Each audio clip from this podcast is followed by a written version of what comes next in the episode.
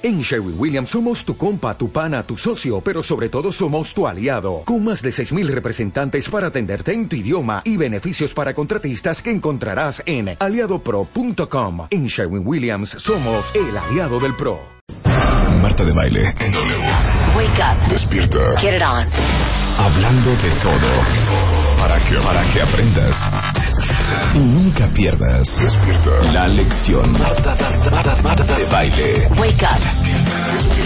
Despierta. Despierta. Despierta. En W. Wake up.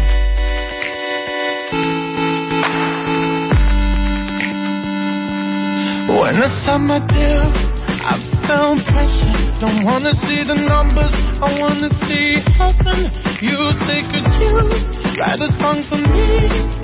I say I'm sorry about you that I believe. When I go home, I tend to close the Buenos días, cuentavientes. Ya es viernes. Qué buena rola, Luz. Es una canción súper, súper padre. Yo la amé. La amo. Hola, me cortesía de Carlistar. Muchas gracias, Carlita. Está increíble. Me dice ahorita que nos estaba cediendo su rola. Carlita es productora de WFM que conduce a Alejandro Franco. Y me dice que esto es una nueva rola inglesa que es una revelación. ¿Cómo se llama? este La canción se llama Money of My Mind y el chavito se llama Sam Smith. Sam Smith y va a estar en el Corona Capital. Creo que me dijiste, Luz. Va a estar en el Corona Capital, así que pendientes, cuentavientes, si les gusta esta canción, muy, muy pendientes. Hay otra que también que se llama Stay With Me, que también está súper padre, pero Sam Smith se dio a conocer por un remix que le hizo a Disclosure con la canción de Latch, que se las voy a poner al final del programa. No lo prometes que nos lo vas a poner al final. Se los prometo, porque yo amo, amo, amo, amo esta canción. Yo amo Disclosure y no he oído esta de, de Latch, de, ¿sí se llama Latch? Latch, Ah, te bueno. juro que la has escuchado y la amas. Pues igual sí, puede ser. No sé si la ha puesto Marta en algún momento, pero bueno, La pusiste tú. Yo la puse. Tú la pusiste. Güey, hija, ¿cuándo? Ya tiene. Nosotros la, la primera vez que escuchamos esta canción fue el año pasado en el concurso de Lollapalooza. Bueno, al final, al final de del programa me la pones y ya te diré, sí cierto, Luz, me la pusiste el año pasado en el final del concurso de los Rapaluzas. Todo eso. Hoy tenemos lo mejor de Marta de Baile, es viernes, es viernes de, pues no tanto de relajación, pero sí de procranis- procrastinación. Hablamos con Edilberto de la Peña hace, pues no hace mucho, en Hace febrero, algunos ¿no? meses, en febrero, hablamos de que era procrastinar. Yo procrastino, tú procrastinas, nosotros procrastinamos, ustedes procrastináis. Y la pro- procrastinación básicamente es no dejes para mañana lo que puedes hacer hoy. Que, ay, tengo que ir a verificar el coche. Ay, lo hago Ay, luego lunes. mañana. O lo hago el, la el próximo mes y todavía tengo dos meses más de colchoncito. O la maleta. Hoy me voy pasado mañana de viaje. Ah, ya la- a, a último momento. Dejar todo a último momento. Eso es procrastinar. Y a veces hasta no hacerlo. Todo eso nos lo va a explicar Edilberto, eh, Edilberto Peña, nuestro psicólogo. Del INCIDE. Del INCIDE en unos momentos más. Vamos a hablar también con los jockeys del hipódromo. ¿Se acuerdan que hicimos un programón con estos chavitos montadores de caballos, de las carreras de caballos? Va a estar increíble también. Y vamos a hablar de mitos de un hospital psiquiátrico brevemente. Esto es lo mejor de Marta de Baile. Y les tengo un anuncio importante. Hoy estrenamos el segundo video del Extreme Makeover Home Edition, como dice Luz, del, del Home Over Over. del Home Over. Hoy es el segundo capítulo. Por favor, denle clic a www.martebaile.com o www.wradio.com.mx y ahí van a ver el, el logo del Extreme Makeover Home Edition para que vean cómo va esta remodelación. Las ganadoras, Diana y Magdalena la mamá, están muy contentas con todo lo que está sucediendo en su casa. Vean cómo va transformándose cada día esta casa. El primer capítulo eh, hicieron una limpieza total con Claudia que les organizó todos los cajones, todo el mugrero, lo sacaron, vámonos para que entre lo nuevo. Y en este capítulo ya veremos a Liz, que es la diseñadora. De- y encargada del proyecto. exactamente, en donde eh, ya van a escoger qué tipo de pintura, qué tipo de cenefa le van a poner, los muebles del baño. Exactamente. Van a conocer patrocinadores como Interceramic en la tienda. Buscaron lo mejor para esa casa, para darle luz, para que se vea súper bonita. la iluminación de Philips, sobre La todo. iluminación de Philips. Ajá. Philips prometió que esa casa va a quedar espectacular. Y la cocina de Nutrioli. También vamos a conocer a la gente de Camaleone que se va a encargar de poner las persianas. Ah, Vamos Camaleone ver va a poner las sí es cierto. Sí, ¿no? Y, y ahí en el video van a poder ver Ajá. ya varios tipos de colecciones de persianas que estuvieron viendo para ver cuál se adecua más a la casa. Igual ya hasta tienen, les dan una idea cuentamientos. Interceramic y Cavaleone y Philips y todos nuestros patrocinadores están presentándole casi casi todo el catálogo aquí en estos programas para que también ustedes se den una idea de cómo decorar su casa. Está increíble. Ya estamos listos. Suéltala, Willy, suelta la luz. Nosotros nos vemos el lunes. Nos despedimos de una vez. De una vez nos despedimos. El lunes en vivo a partir de las 10 de la mañana. Acuérdense que estaremos el lunes y martes conduciendo Lucecita, Elo, Luisa, El Chapo, todo el mundo acá. Y hasta el miércoles se integra Marta de Baile en vivo. ¡Adiós! Bye. Lo mejor de Marta de Baile. Comenzamos. José Ibarreche es psiquiatra y es supervisor académico del Hospital Fray Bernardino Álvarez, que es conocido en el sur como el Hospital de Psiquiatría. Hay muchos mitos, todo, el mundo cree que locos. Sí, y, y yo creo que ahí se, se juntan dos cosas, ¿no? La primera es el estigma que realmente tiene la enfermedad mental, ¿no? O sea, más allá del hospital psiquiátrico. O sea, toda la gente al escuchar enfermedades mentales eh, inmediatamente se, se hace un referente de películas y se hace un referente de, de novelas y demás. Entonces, empezando por ahí ya, ya tiene como, digamos, algo en contra. Y la otra es, bueno, de dónde viene la historia del Fray Bernardino, ¿no? O sea, es, es el heredero del manicomio general de la Castañeda, se, eh, se forma en 1910 el manicomio general de la Castañeda por una indicación de Porfirio Díaz, que en ese entonces era un hospital, bueno, era un, el, el manicomio se les llamaba así. Era de Horrible vanguardia. palabra. Es horrible, manicomio. Manicomio. Sí, sí, sí, es para... ¿Y de dónde viene? ¿De manía? De manía, de manía, de los maníacos y, y como el nosocomio, por ejemplo, cuando hablan de los hospitales, ¿no? De que es enfermedades, lugares donde se agrupan las enfermedades, lugares donde se, eh, se agrupan los, los maníacos. Las manías. Las manías. Y entonces, este, en- inicialmente era un hospital de vanguardia, ¿no? En 1910, cuando lo, lo abren con toda la tecnología francesa, que ya ven que les, le encantaba a Porfirio Díaz, ¿no? Lo, lo francés. Pero, pues con el paso del tiempo, para 1963, eh, ya era insuficiente. Era un hospital encaminado a tener aproximadamente mil, mil quinientos enfermos.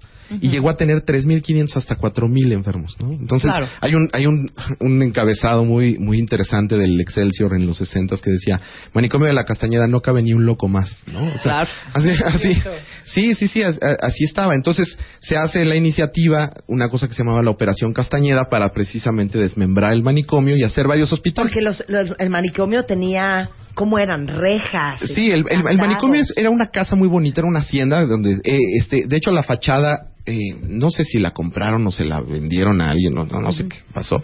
El chiste es que la fachada del manicomio general de la Castañeda está en la Mecameca en casa de alguien. Ah, ok. Sí, Alguien la se la apañó, dijo esta piedra por casa". piedra se la llevaron, sí, ¿no? Entonces, este, era, era una hacienda muy bonita, pero pues obviamente si tú tienes un lugar destinado para mil personas y acabas teniendo cuatro mil, pues el, el, cupo y, la- el sistema se vuelve pues precario, ¿no? O sea, la gente pues comía, estaba en, en, las, en el piso, comía este, de cacharros y demás, ¿no? Entonces las condiciones realmente eran, eran terribles y se, y se propone hacer un, este, varios hospitales, ¿no? Varios hospitales que ya tuvieran que ver con la vanguardia de, de la actualidad. Y, y uno de ellos es el Hospital Fray Bernardino Álvarez, que se abre y se inaugura en 1967 y es un hospital para pacientes agudos, exclusivamente pacientes agudos. Por ejemplo, yo les preguntaría, ¿cuántos se imaginan que dura hospitalizado un paciente en el Bernardino? Así, de primera instancia. Un año. No, yo diría cinco o seis años. Ok, cinco o seis años. Bueno, dura 21 días en promedio. O sea, fíjense el primer estigma, ¿no? El primer mito ahí, Claro, ¿no? es que O te sea, voy a decir una cosa. Yo, yo creo que es importante, José, que nos regresemos a cómo se vivía la psiquiatría sí, claro. en el siglo Claro. pasado. Sí, sí, sí. O sea, los tratamientos cuando eran tú ves- diferentes cuando tú ves, ahora. este, cuando tú ves eh, películas, ¿no? Eh, muchas películas de miedo tienen que ver con manicomios. Sí, ¿no? claro. Entonces, la psiquiatría, lo poco que se sabía del cerebro humano en aquel entonces, por eso las lobotomías, Sí, claro. los electroshocks. ¿no? Para quitarle a alguien la homosexualidad, por o quizá, o quizá los ataques de una epilepsia. Claro. ¿no? Te hacían una Pero, lobotomía. pero aparte, Claro. fíjense, es, es algo curioso. No, no es exclusivo realmente de la psiquiatría. O sea, el, el problema es que es la enfermedad mental y hablar de la enfermedad mental impacta mucho, ¿no? La locura es algo que, que a todos nos ha fascinado siempre, ¿no? Claro. Este, o sea, nos ha fascinado en el sentido de que nos ha atemorizado también. O sea, perder las razones de las cosas que más... Pues es que loco, nos- perder la razón Sí, igual o sea, por ejemplo, yo puedo llegar y contarte de, de- de que tengo cáncer en no sé dónde, ojalá no, pero eh, yo te puedo contar que tengo cáncer y tú puedes empatizar, ¿no? Y tú decir, ah, sí, claro. Pero si yo te digo que estoy triste, inmediatamente me conecto con algo que tú ya sabes. Claro. O sea, o si te digo que tengo miedo de algo, tú también ya sabes lo que es el miedo. Entonces, ese, ese tipo de cosas se conectan desde la literatura, desde la música, desde la pintura, con, con, el ser humano, ¿no? Entonces, y, y, no es exclusivo de la, de la psiquiatría. O sea, si ustedes revisan, por ejemplo, los tratamientos que se hacían de la... A ver, danos una lista de los horrores que se hacían. Uh -huh. Bueno, hay, hay, hay, una, hay una, bueno, las lobotomías que eran, aparte, no nada más, eh, era, era de una manera charrísima, ¿no? Y silvestre. Se hacían en el, en el consultorio, o sea, la gente entraba al consultorio y, y, con un estilete entraban por el por, por el párpado ¿Qué es y raspaban estilete? como si fuera un gancho de estos para tejer con gancho. Ok. ¿Te lo metían. Y, y se metía y se raspaba. Pero entonces eran eran realmente este tratamientos que, que vuelvo al punto, no tienen que ver exclusivamente con la psiquiatría. O sea, por ejemplo, los tratamientos que se hacían para los tuberculosos también a, a finales del siglo XIX, ¿no? O sea, este, o, o, o, simplemente, por ejemplo, para las anemias, las sanguijuelas, ¿no? O sea, poner sanguijuelas, ¿no? O sea, ese tipo de cosas que ya no se utilizan. Ahora, en psiquiatría específicamente estaban las lobotomías, los baños de agua fría, ¿no? Había una que era este, fomentar las, las crisis convulsivas y entonces había varias maneras de, fomentar las crisis convulsivas. Por ejemplo, choques insulínicos, ¿no? Le, le, metían insulina hasta que con el choque insulínico empezara a convulsionar. Porque eh, es una cosa, eh, dentro de los tratamientos psiquiátricos, de lo que se propone como como funcionamiento de la de, los electrochoques. Antes de los electrochoques se decía que eran las convulsiones. Bueno, las convulsiones realmente sí tienen una función, vamos a llamarlo así. Entonces, se favorecía hacer que el paciente convulsionara y una de esas era con los choques insulínicos, se les inyectaba alcanfor, se les generaban fiebres, por ejemplo, para que pudiera convulsionar. Y esto estoy, estoy hablando para todos los que acaban de sintonizar. Estoy hablando del siglo claro. este, XIX, finales del siglo XIX, o sea, que es cuando... Creían que quizá esa convulsión era para tranquilizarlos, o sea, después de, estas, Fíjate, de estos tres minutos o cuatro convulsionados ya los dejas tranquilito. Con el, con el paso del tiempo se ha comprobado que, que, que la terapia electroconvulsiva, ¿no? Uh -huh. que es como un tratamiento muy específico, tiene un funcionamiento, pero se ha descubierto hasta la fecha. Antes, como casi todo en medicina, primero se ve el efecto y después se averigua cómo funciona, ¿no? Uh -huh. Entonces la gente, o sea, los tratamientos iniciales eran esos, ¿no? O sea, la gente empezaba a hacer ese tipo de cosas. ¿no? Entonces regresemos a 1960, cuando Sí. se remodela todo el Todo el concepto sistema. de la- del sistema de la psiquiatría en México. Claro. Y se abren varios hospitales, uno de ellos es el Fray Bernardino para, hospital, eh, para pacientes agudos, otro es el Juan N. Navarro, que es un, es un hospital psiquiátrico para niños, que todavía existe, que está ahí enfrente del, del Fray, ¿no?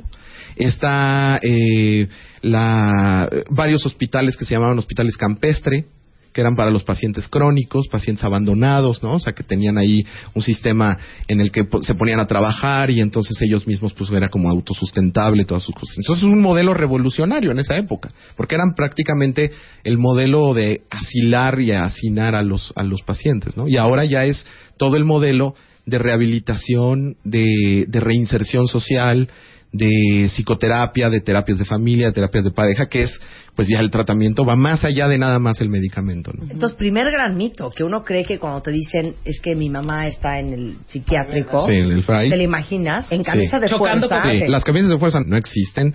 Eh, existe una situación que es que no es exclusiva, otra vez vuelvo a decir, de la psiquiatría, que son la, eh, la sujeción de un paciente, por ejemplo, en pediatría.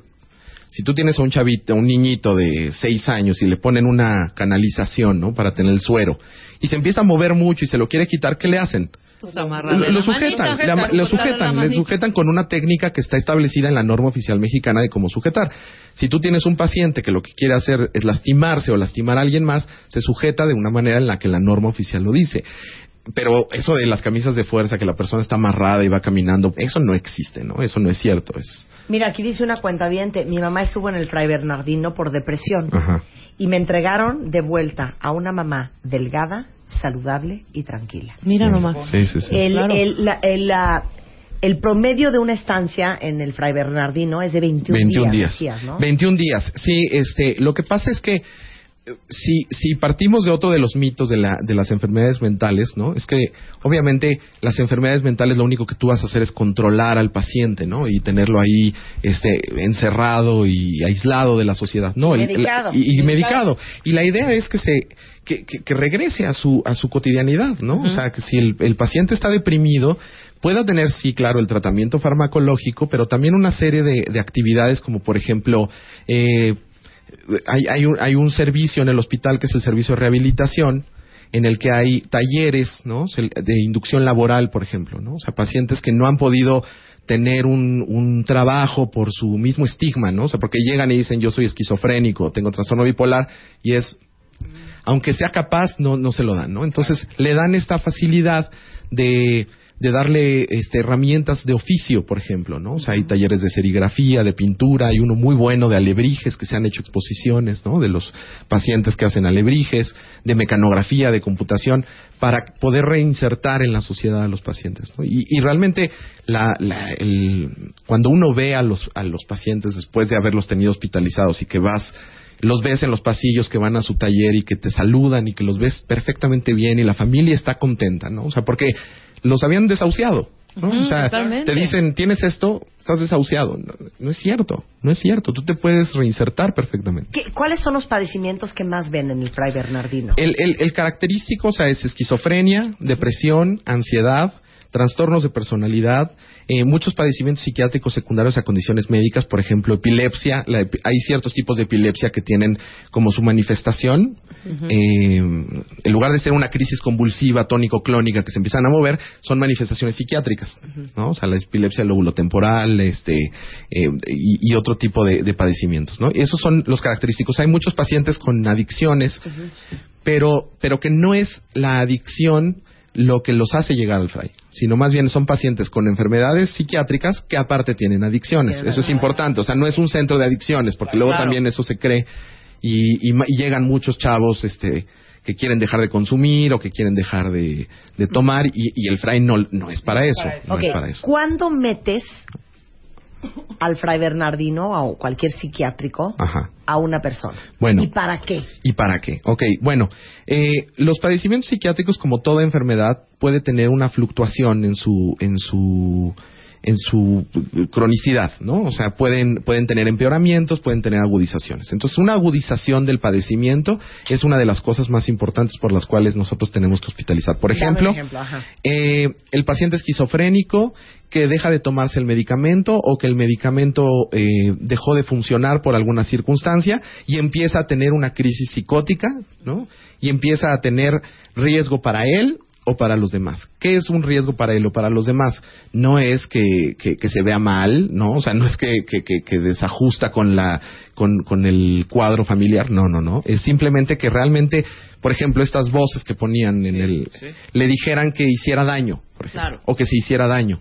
Eso, por ejemplo, eso es una cosa característica. Los pacientes deprimidos que tienen ideación suicida, la, la- la ideación suicida, la planeación suicida es una urgencia psiquiátrica que tiene que ser atendida en un hospital.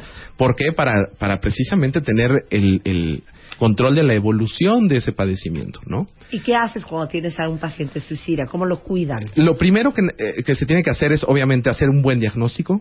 Eso es lo principal, porque muchas veces es este el mal diagnóstico lleva a un mal tratamiento y el mal tratamiento pues lleva a todas estas cosas, ¿no? Pero lo primero que nada es hacer un buen diagnóstico y se y se hacen varias cosas. La primera es obviamente el tratamiento farmacológico que es necesario, porque creo que ahorita pensar que cualquier padecimiento psiquiátrico no tiene una, un fundamento médico, Químico. eh, eh, o sea, es estar peor que en el siglo XIX, ¿no? O sea, es peor. Entonces hay que dar un tratamiento farmacológico y de ahí en hospitalización se hacen varias cosas. Está eh, servicios, como decía, de rehabilitación, están las áreas que se trabaja con psicología en terapias de grupo. Eh, el- se, se puede canalizar, por ejemplo, si el problema está eh, enfocado a, a una situación familiar, se les envía a la clínica de intervención familiar, que es CLIFAM. eh, y, Y lo supervisan. y, y se supervisa todo el tiempo. O sea, nosotros tenemos, es el único hospital que trabaja 365 días al año, 7 días de la semana, psiquiátrico. O sea, tenemos un, un, si uno se pone mal a las 4 de la mañana de un domingo, tú vas al FRA y ahí estás y ahí hay alguien que te atiende. O sea, siempre hay alguien, siempre hay médicos, está, estamos los médicos adscritos, están los residentes, es un hospital donde se forman muchísimos, muchísimos eh, psiquiatras, cada año se forman 25 psiquiatras nuevos, o sea, que esos son 110 al, en total, ¿no? De los cuatro años que duran.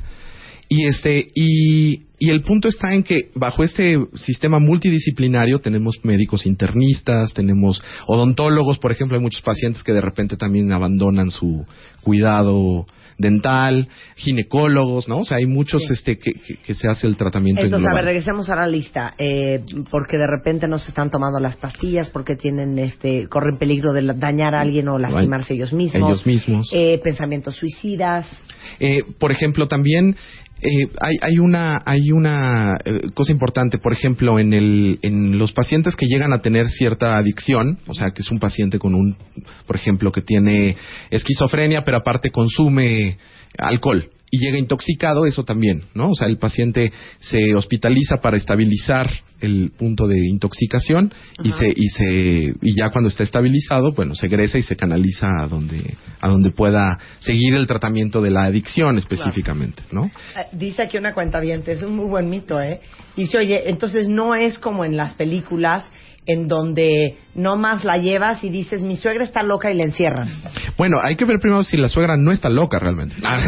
O sea, Porque eso es importante, ¿no? O sea, si No. realmente está loca, pues eh, Pero esas historias, sabes, que llega la familia y te vamos a mandar un psiquiátrico y en contra de la voluntad de la persona la meten. Aquí lo importante es, eh, eh, el mito creo que parte de, de un principio fundamental, que es no tenemos muchas pruebas diagnósticas para ciertas cosas. O sea, tú puedes llegar y decirme que oyes voces, pero yo no te voy a poner un estetoscopio en la cabeza para ver si sí tienes voces o, o- o- o me acerco mucho a tu oído a ver si sí las estás escuchando o no. O sea, no, no existe esa manera. Entonces, mucho es la entrevista y la entrevista es irla afinando con mucho tiempo para hacer el diagnóstico y ver si realmente el paciente tiene algo o es simplemente una persona que tiene alguna otra cosa o es una situación familiar. Eso es otro otro punto importantísimo no o sea que podría ser la ¿Y sí la pasa? sí claro Sí, claro claro. O sea como esto que dices no o sea es que de repente llegaban y la abuelita este anda anda muy inquieta. Y la abuelita sí tiene cierto grado de demencia pero la abuelita está diciendo es que me quieren quitar mi casa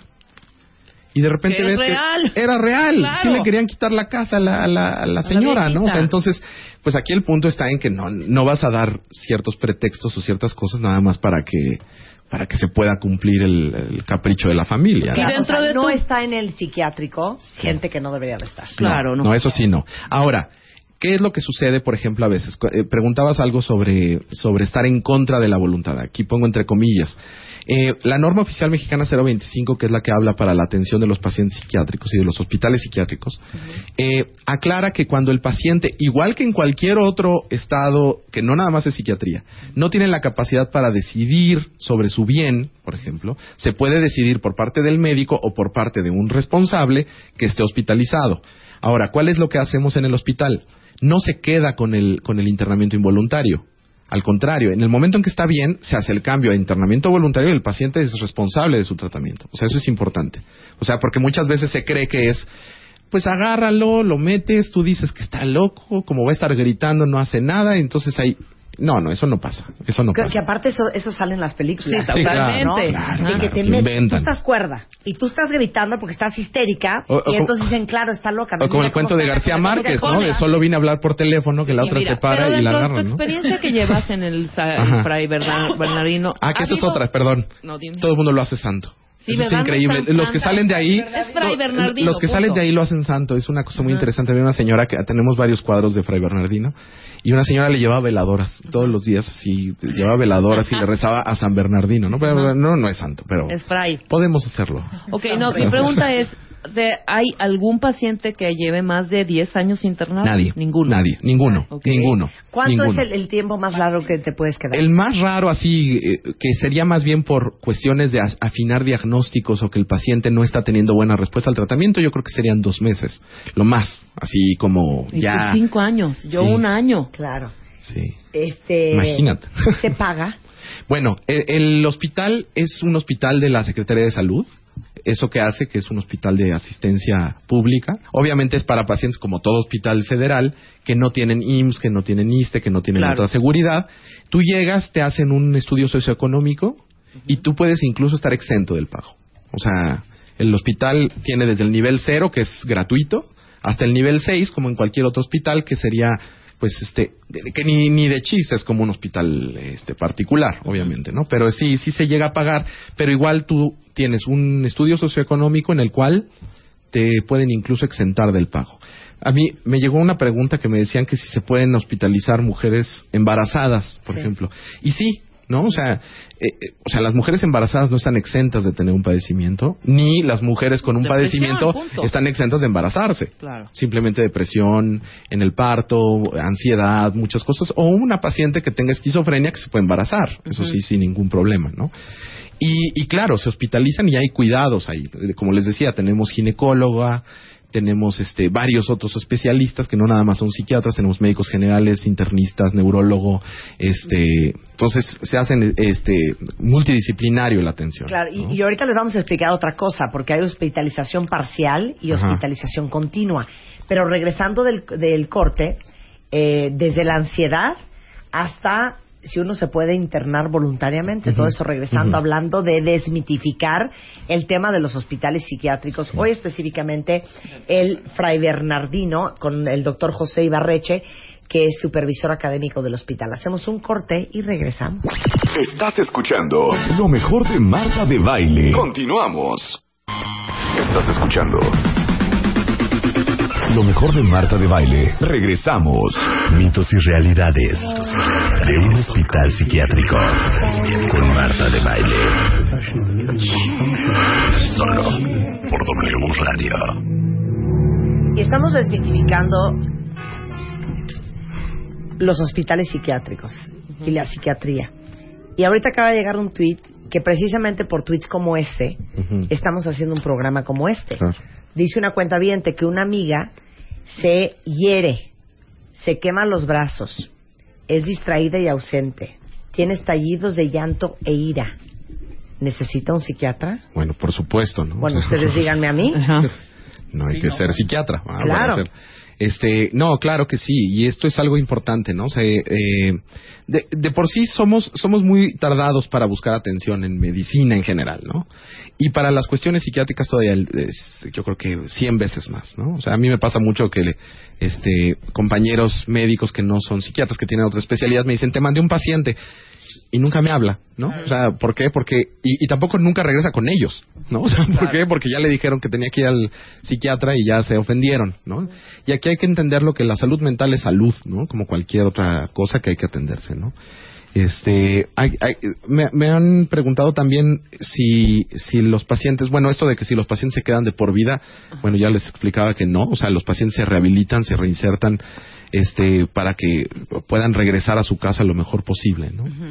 Y en promedio son 21 días. 21 días. 21 Max días. tres meses. Máximo tres meses. Oye, hay hospitalización parcial Sí. y hospitalización continua. Exacto. A ver, la explica. hospitalización continua es, es como cualquier ho- hospital, por ejemplo, el Gea González, el... Te quedas el a dormir. Te quedas a dormir. O sea, Sí. llegas, te ingresan, desayunas, comes y cenas ahí hasta que te dan de alta y entonces ya te regresas a tu casa. Y la hospitalización parcial es un concepto que, que surge en Francia, muy interesante, que es los pacientes que llegan a tener problemas, por ejemplo, porque no trabajan, porque en su casa este, hay una serie de fricciones o de problemas para el cuidado y demás, eh, se hace esta hospitalización parcial en la cual ellos llegan en la mañana, se les da obviamente el tratamiento de la mañana, se les ingresa a, las terapias de grupo, a las terapias de rehabilitación, a muchas eh, actividades sociales, incluso llega a haber salidas, por ejemplo, o sea, a museos y demás, y en la tarde se regresan a su casa.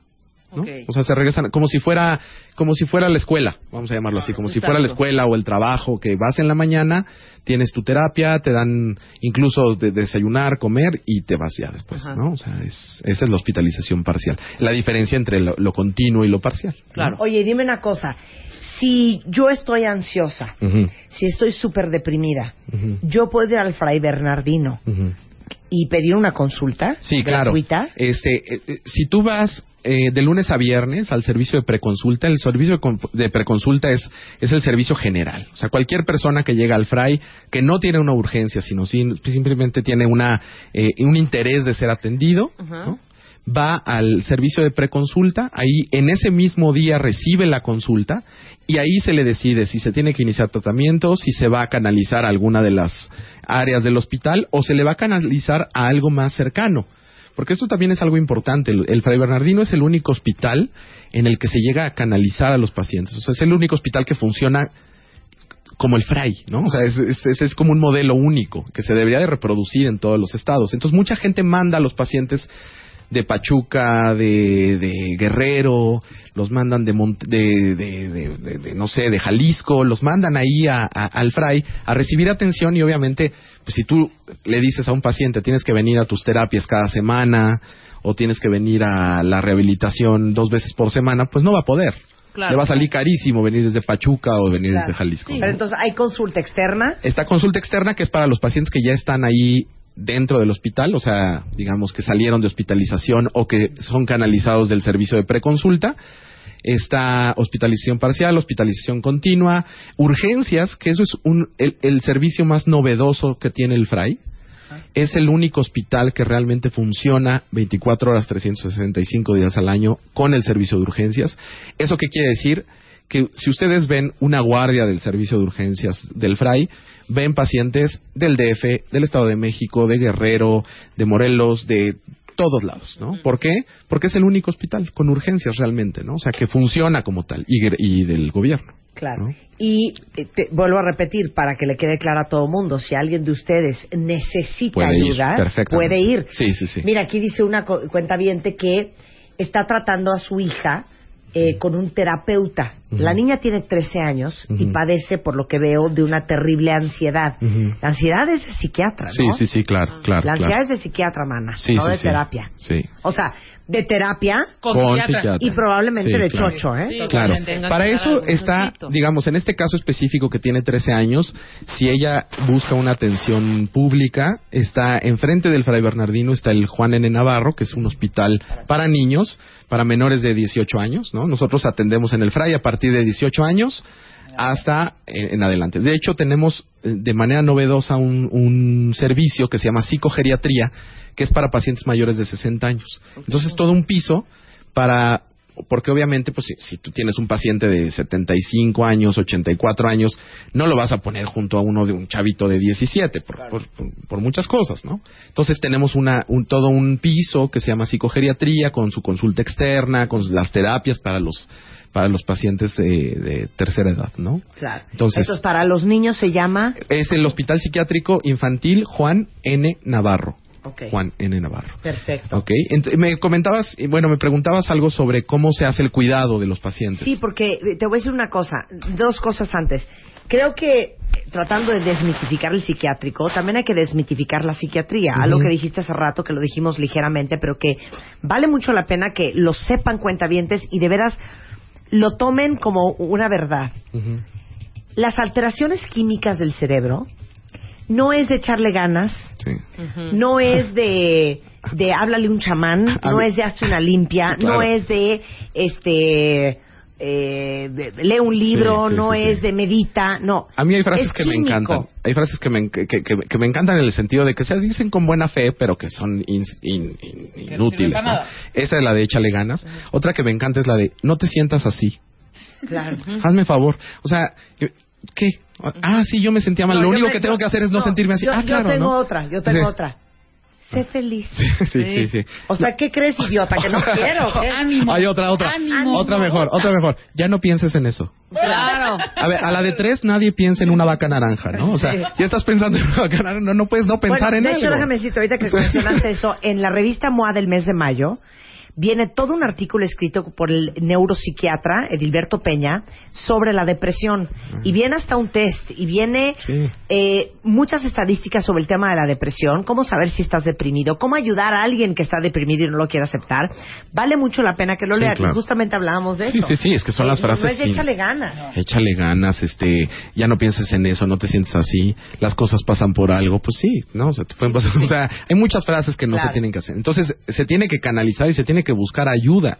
Y así como, como si te duele la, la panza y no se te quita el dolor, vas al hospital, también, si no se te quita la tristeza y, y- y ya te está llevando muchas cosas, hay que acudir al hospital. Mira, aquí tengo una cuenta que vamos a ayudar. Sí. José ¿Ok?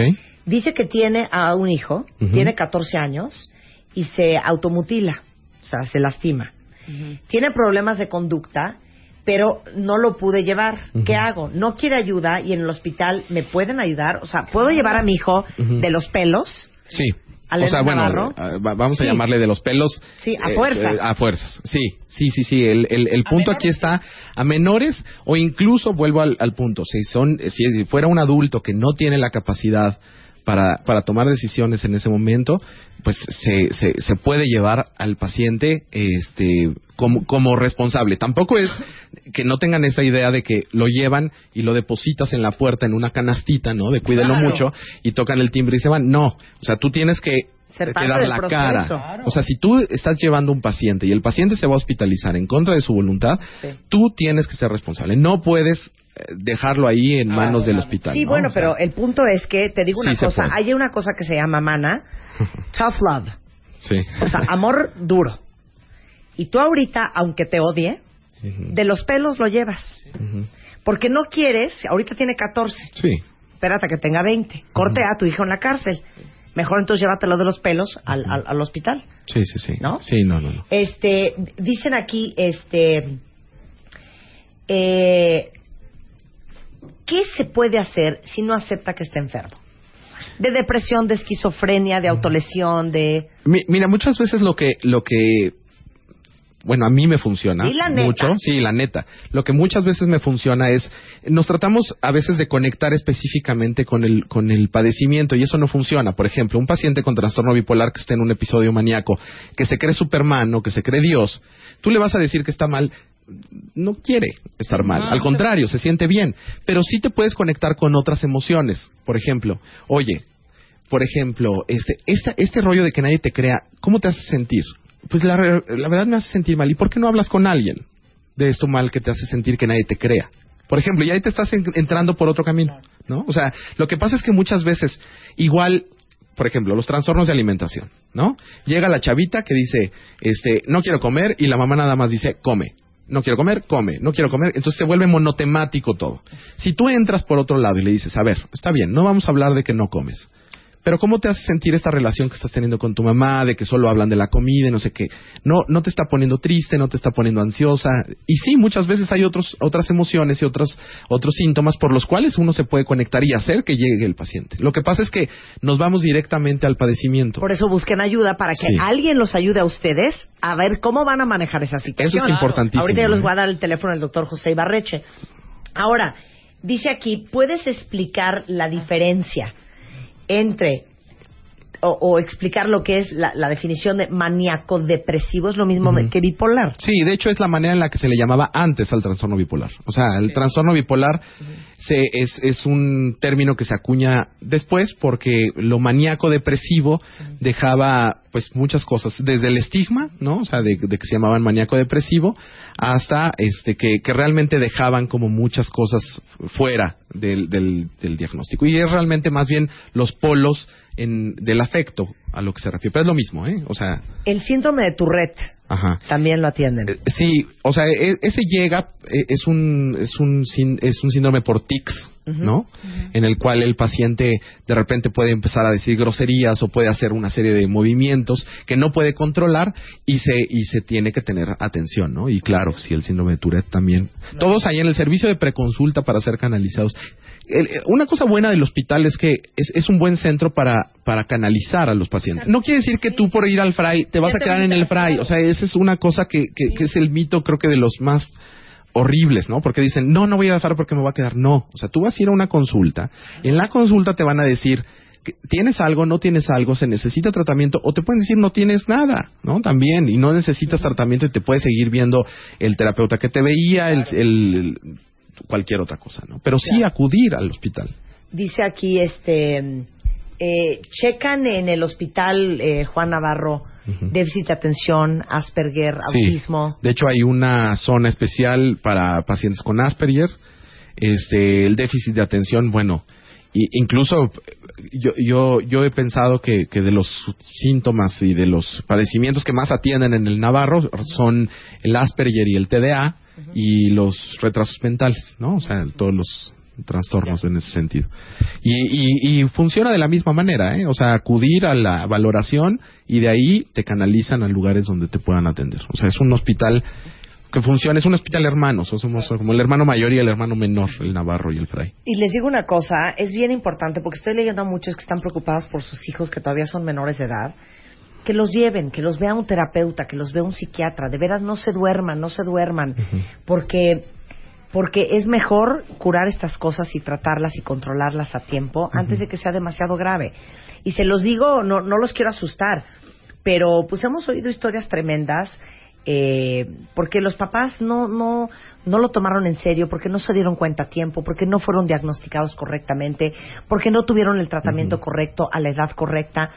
Y, y has visto cosas tremendas. Sí, sí, o sea, los pacientes que han llegado a- a- al, al hospital, o sea, son pacientes que han, que han tardado mucho en recibir atención también, ¿no? Y eso precisamente los hace, pues, pacientes muy, eh, que han llegado a, a- a hacer cosas graves, ¿no? O sea, pacientes que se han llegado a mutilar, por ejemplo, cortarse, este, los testículos, sacarse un ojo, o sea, cosas, cosas que realmente son, son, este, pues muy graves, ¿no? Y que pudieron haberse evitado, que se O pudieron haber evitado. Sí, claro, bueno, el suicidio, que, que eso es algo eh, de las cosas más graves, el 15% hasta el 20% de los pacientes con depresión se suicidan.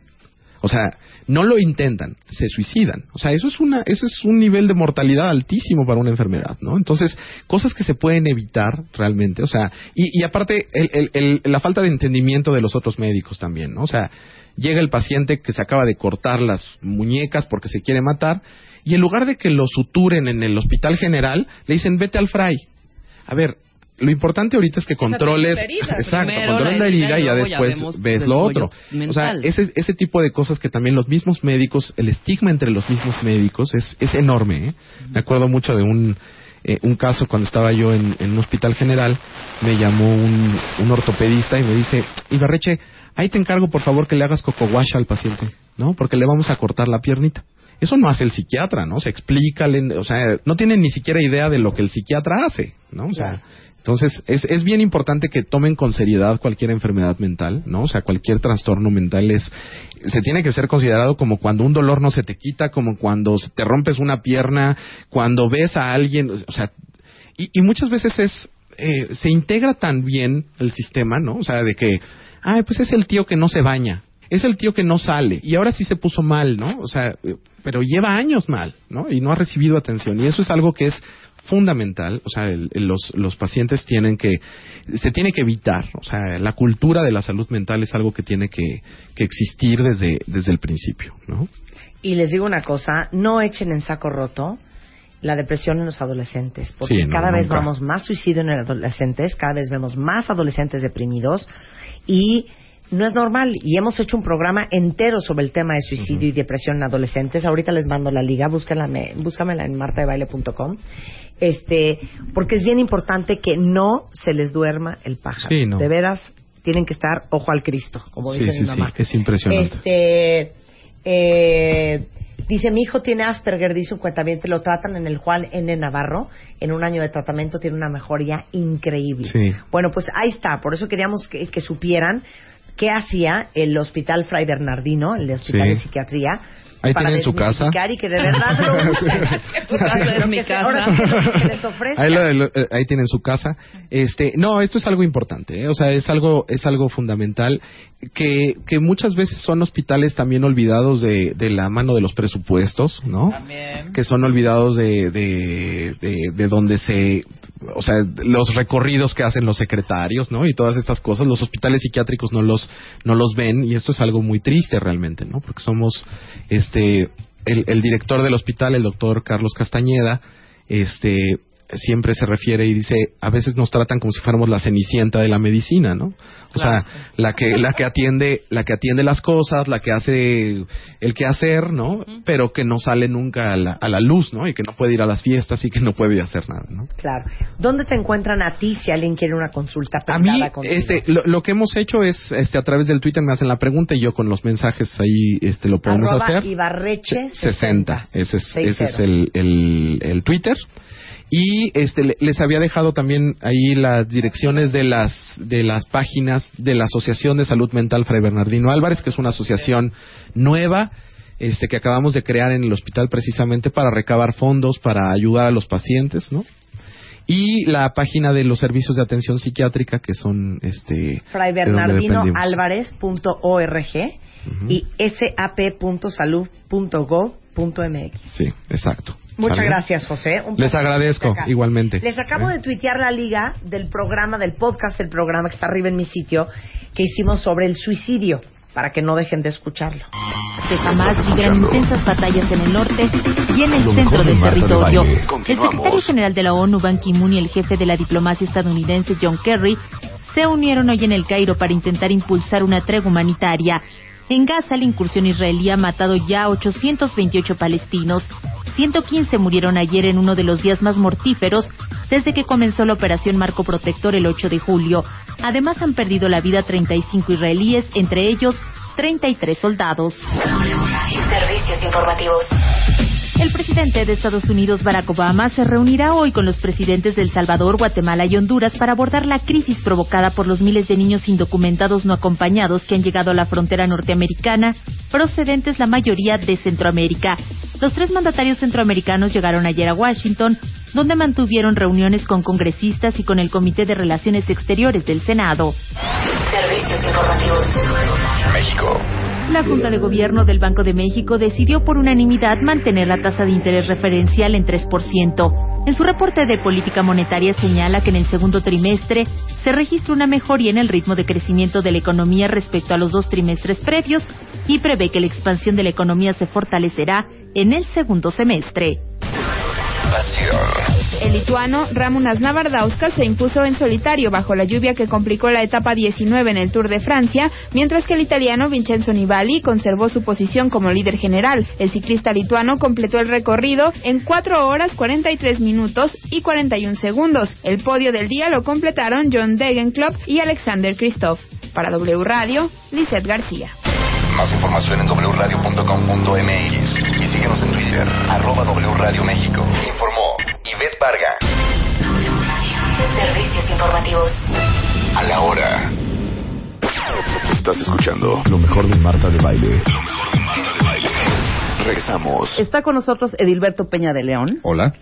nuestro neuropsiquiatra, maestro en ciencias médicas y director de investigación de INCIDE, Instituto eh, de Neurociencias, Investigación y Desarrollo Emocional. Ese mismo. Bienvenido nuevamente, Edilberto, a esta tu casa. No, hombre, gracias. A ver Sí. si, si hicimos nuestra tarea. A ver. Te voy a poner un ejemplo. A ver, a ver. Yo sé hace dos meses que tengo que verificar mi coche, ¿no? Entonces ahí estoy. Ay, me quedan dos meses, hombre. Ajá. Pasó todo el mes. Ay, güey, me queda todo un mes todavía. Hijo, fui ayer, casi casi. Ajá. Y último día. Último día, atascado, yo, ya sabes, en el acelere total, una pesadilla, etcétera, etcétera. Fui el, el fin de semana, pero pues es lo mismo, ¿no? O sea, ya a punto de terminarse el mes y, de ter- y, evidentemente terminarse mi plazo para pagar. Sí. Segundo punto. Tengo que cambiar mi plan de Telcel porque ya me está... eh, Ya te ya, está ya, no, ya no me queda. Ajá. Bueno, mi corte son los 12 de cada mes. Ya llevo cuatro meses esperando, no, al siguiente corte, al Siguiente. siguiente corte, al siguiente corte. ¿Esto es hacerme güey o es procrastinar? Esto es. Para- Esto es precisamente la definición de procrastinación. Son los postergadores profesionales. Ajá. Pero fíjate, eh, incluso sería lo contrario a ser una persona ejecutiva. Pero vamos a utilizar tus ejemplos Ajá. para describir las trampas que pasan en la cabeza de un procrastinador. Exacto, venga. Entonces, mira, la primera trampa es El día que, como cualquier adicto, alcohólico, eh, mm, a- a- adicto al juego, a, a lo que sea. ¿Solo por hoy? No, el día que yo quiera lo puedo dejar. El día que yo quiera llevar a verificar mi coche lo voy a llevar a verificar. Sí, no tengo ningún problema. Y ahí escuchamos las historias de todos aquellos amigos de yo siempre quise dejar de fumar y el día que dejé de fumar, ese día dejé de fumar. Ajá. Con toda la magia, ¿no? Entonces tengo que ir a verificar mi coche, no hay problema. El día que yo me organice, ese día en la mañana me levanto, voy y llevo mi coche a verificar. Entonces esa es la primera trampa del procrastinador, que está esperando que las cosas pasen. La segunda trampa, esperar el momento de inspiración divina, ¿no? Entonces, como tú dices, el plan de Telcel. Mm, pues mira, tiene que ser un día que esté yo cerca del centro de atención Telcel, entonces acomodo una comidita con mi amiga que vive ahí a un lado, Exacto. y entonces un viernes que no sea viernes de quincena, y entonces ese me va a funcionar padrísimo para ir a hacer mi cambio de plan. Entonces todos los demás doces no me van a funcionar. Estoy esperando el momento de inspiración divina, porque yo hago las cosas por inspiración, no por obligación. Exactamente. Sí. Ahora, es un es diferente hacerlo hacer las cosas porque procras- procrastinar yo lo defino así, postergar todas esas tareas importantes más no urgentes. Ajá. Cuando ya se vuelve urgente, vas y lo haces. Sí, Y lo haces bien, ¿no? y lo haces bien y lo haces rápido. Me refiero a esto, por ejemplo, vamos a poner otro ejemplo eh, Sí. en el trabajo. Tengo que entregar todo un reporte anual Sí. en marzo. Esto yo ya lo sé desde octubre. Es importante porque la compañía lo requiere Sí. para una presentación que van a tener, ¿no? Yo espero octubre, pasa noviembre, pasa diciembre, regreso, ay enero, espérate. Febrero ya te empieza como a dar un poco de nervio, ¿no? Sí. Ya lo importante se está convirtiendo en urgente, Sí. porque aparte se te está acumulando más chamba, no solo esa, ¿no? Llegas a una, una semana antes de la entrega de tu reporte. Entonces, en friega tienes que ponerte las pilas y sacar todos los datos para entregar perfectamente ese reporte. Sí. Ahí ya se convierte en urgente. Esa es mi teoría. En el momento que se convierte en urgente, lo haces bien, sale bien, porque sabes que va a salir bien, ¿no? Pero estás procrastinando. Son todas esas gentes que dicen, yo soy muy bueno trabajando bajo, Bajo presión. ¿Qué es eso? A mí no me pongan a organizar las cosas. Fíjate, esa es la tercera trampa, ahí vamos en las trampas. Pero esa tercera trampa es, me voy a poner a hacer el reporte anual de la empresa. Entonces me siento enfrente de la computadora y, ¿por dónde empiezo? Ya no supe por dónde empezar, entonces espérame. Pero hay un pendiente más urgente que me pidieron que tenía que entregar hoy a las 12, entonces me voy a poner a hacerlo. Ya lo acabé y chin, pero este fin de semana me fui a Tepoztlán y tengo unas fotos que quería subir a Facebook. Entonces, híjole, no, pues el reporte es hasta marzo. Entonces, pues voy a subir mis fotos. A ver, bueno, ya me estoy estresando en febrero. Voy a juntar los papeles que necesito para el reporte. Entonces voy, los junto, los pongo en mi escritorio. Son un chorro. Ajá. A ver cómo demonios los organizo. Faltan dos semanas. Y entonces voy y me dedico a otra actividad placentera. Esa es la tercera trampa del procrastinador. Voy y me pongo a hacer otras actividades. Acabas de decir algo importantísimo. Sustituyes estas tareas importantes, o en la urgencia, como comentábamos ahorita, por cosas que te dan placer. Sí. Siempre es por una cosa que te da placer. No es por voy a hacer otra tarea, ni voy a hacer, me- ahorita no hago este reporte, pero voy a hacer la contabilidad. No, No. voy a jugar Candy Crush. ¿no? Exactamente. Es por algo que me da placer. Sí, ¿no? es correcto. E incluso, fíjate que eh, hacer la contabilidad, si es urgente, te va a dar más placer que hacer tu reporte anual.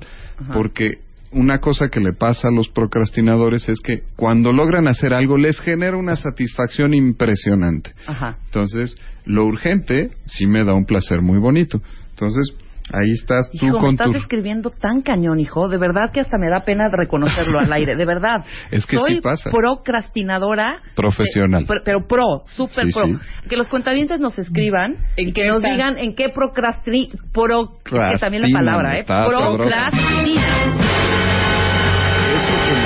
Decir en qué se están entreteniendo sirve para describirlos perfectamente. ¿Por qué? Exactamente. Porque te dedicas al Candy Crush o a la actividad placentera, pero la realidad es que ni siquiera la puedes disfrutar No, como deberías de disfrutarla.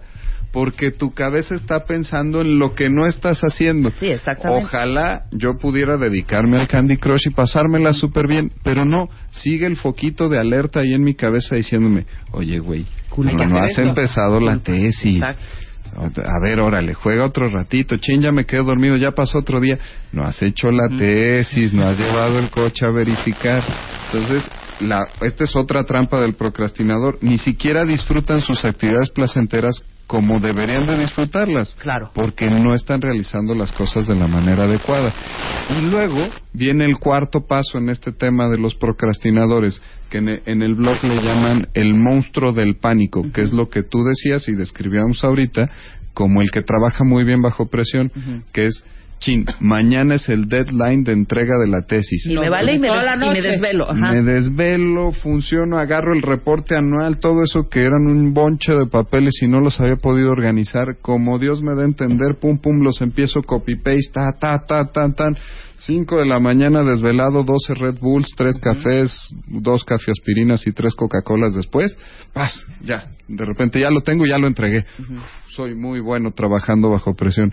Y todo el desgaste que te pegaste. Exactamente. Sí. Sí. Por supuesto. Y te da una enorme satisfacción, no tan grande, como decías también hace unos minutos, si lo haces con tiempo. Ponle dos semanas antes, ya, no, ni siquiera un día antes. Con dos semanas antes que lo hagas, Ajá. sientes una paz. Por lo menos yo me siento la reina, así de, yes, Lo hice. lo logré. Me siento fuerte, me siento lo que sigue, lo que sigue. Ahora hay que y varía también, porque muchas veces te puedes clavar, sí, en estar con tienes me- aquí es clarísimo cuando estoy con Luz tratando de escribir promos, porque es una labor verdaderamente cansada. Y es de inspiración, ¿no? Exactamente, tienes que estar sí es creativo, hoy tienes que claro. estar en un mood especial, ¿sabes? O sea, no no salen los promos así nomás porque sí, ¿ok? Cuenta bien Entonces, sí, es una labor que te tienes que clavar, ver qué concepto, escribirlo, luego explicarle a nuestro Javi, que es nuestro gran postproductor de, de audio, qué, qué ¿Qué efectos nos, nos gustaría aquí, etcétera, etcétera. Entonces, sí es una labor bastante ardua, ¿no? Bueno, laptop, Ey.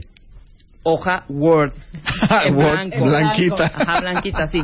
Entonces, ¿qué? A ver, díganme este, ideas. Ta, ta, ta.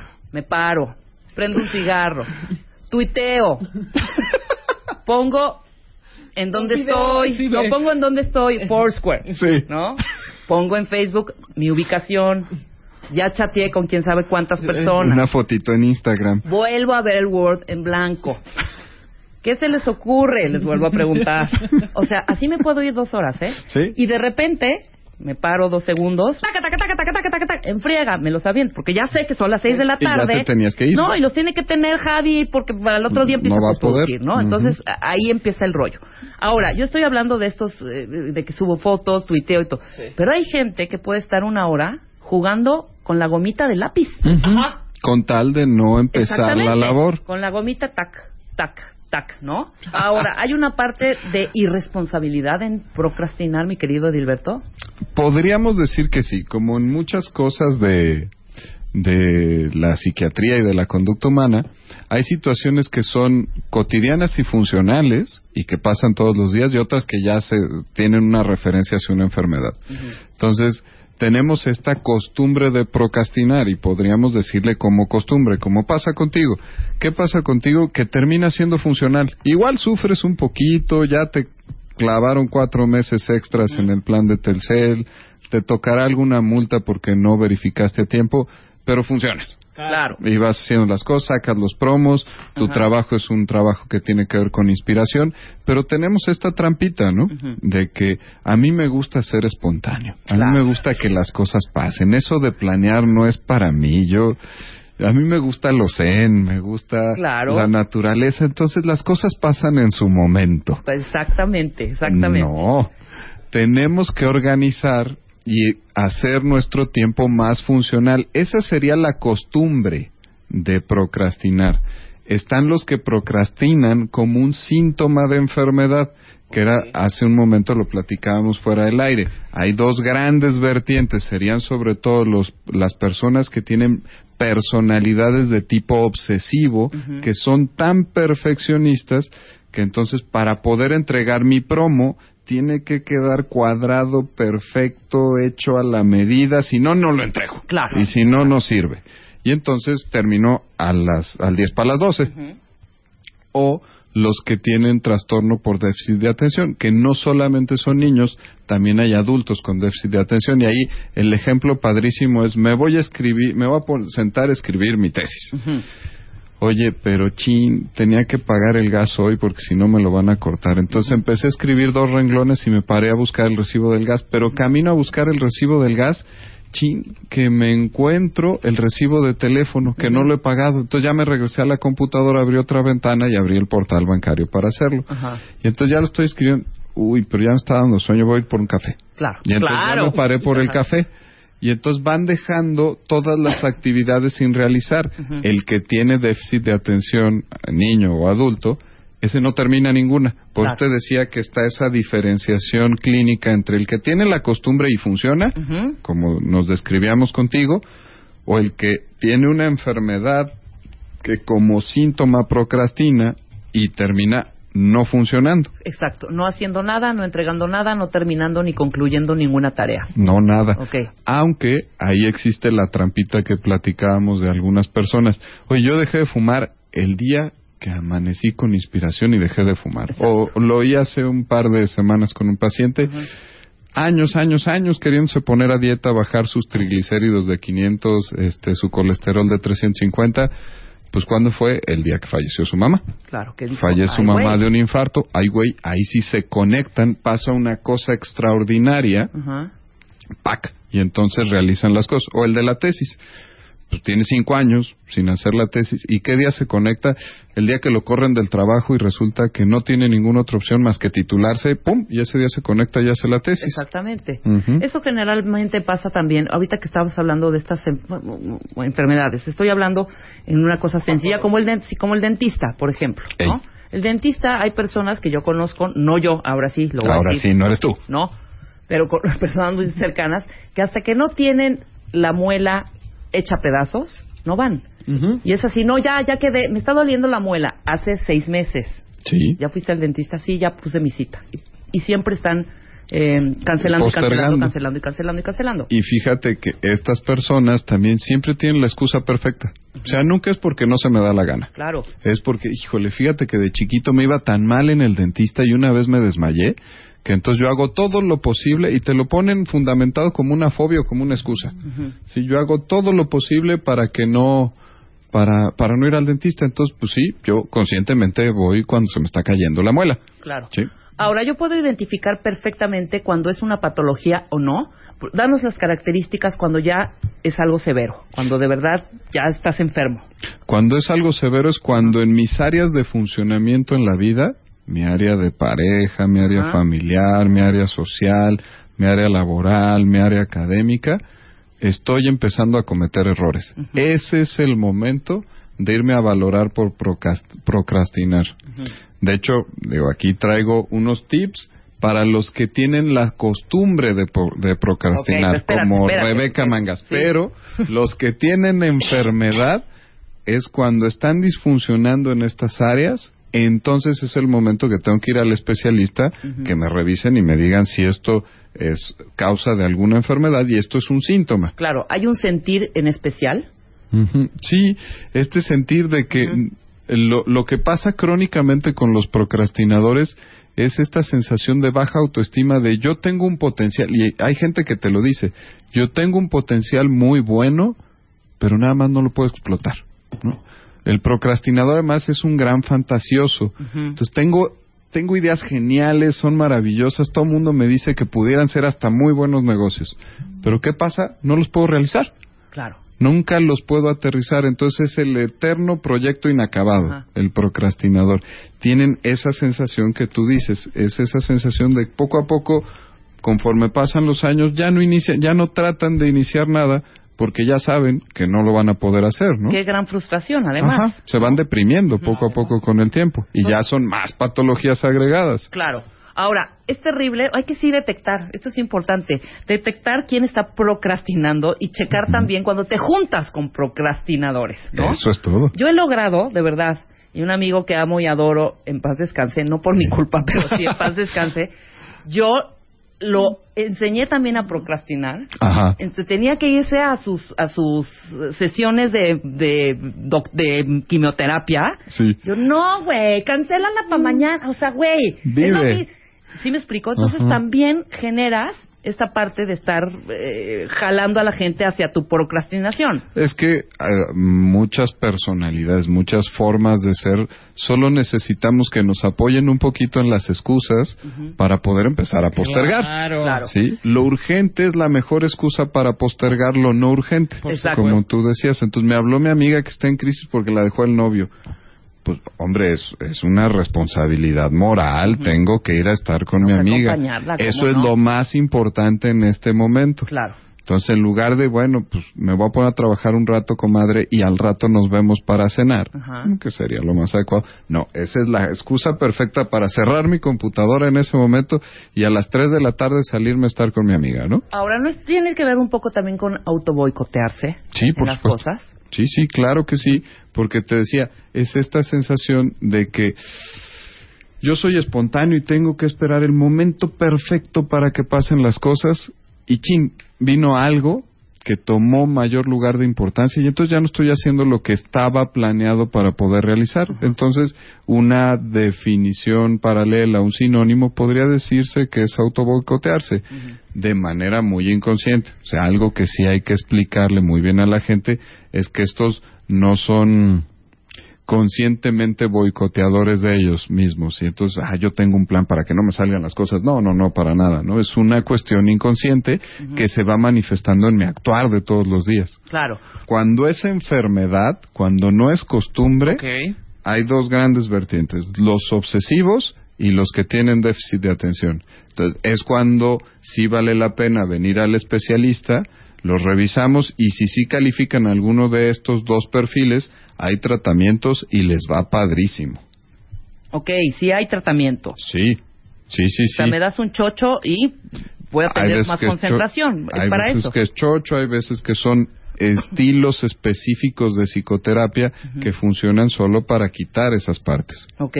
Sí, pero sí hay tratamiento para los que ya están alterando su funcionalidad, para los que ya su esposa ya les puso las maletas en la puerta, pero ya les dijo que ya no pueden tolerar que no cumplan con las cosas, para los que en el trabajo ya los están despidiendo. Todas esas situaciones que ya están alterando mi funcionalidad son cuando ya tengo que irme a valorar. Claro. Y esa maleta que les puso la esposa en la puerta, la hizo la, la esposa, porque ustedes iban a procrastinar en hacer esa maleta. ¿Qué Porque ella no postergó. Claro, ¿qué tal esa procrastinación para hacer la maleta, hijo, cuando vas de viaje? Ah, no, bueno, es, esa sí, es ese sí soy yo. Ese sí qué soy yo. bárbaro, qué manera de hacerse güey de verdad, ¿eh? De, ¿Qué meto? ¿Qué me pongo? ¿Qué voy a llevar? Eh, o sea, Ese tu soy vuelo yo. sale a las 6 de la mañana de un lunes y el domingo a las 12, una de la mañana estás haciendo la maleta. Ese soy yo descrito perfectamente. Es una de mis procrastinaciones favoritas mías de mí. Tips, mi querido. Edilberto, para todos los que estamos procrastinando. Ah, las trampas. El primer tip que tenemos que eh, elegir para los procrastinadores es planear. Aguas, los procrastinadores son expertos profesionales en planear. ¿Qué, hubo? ¿Qué vas a hacer en tus vacaciones? Uy, no, bueno, me voy a levantar a correr a las 6 de la mañana, voy a hacer yoga, luego voy a desayunar sanito, voy a salir a la playa, me voy a solear. Bueno, tienen 14 actividades para un solo día. El procrastinador tiene que hacer su lista fantasiosa y elegir un ganador. Sí. Ok. Entonces, este es mi ganador por el día de hoy.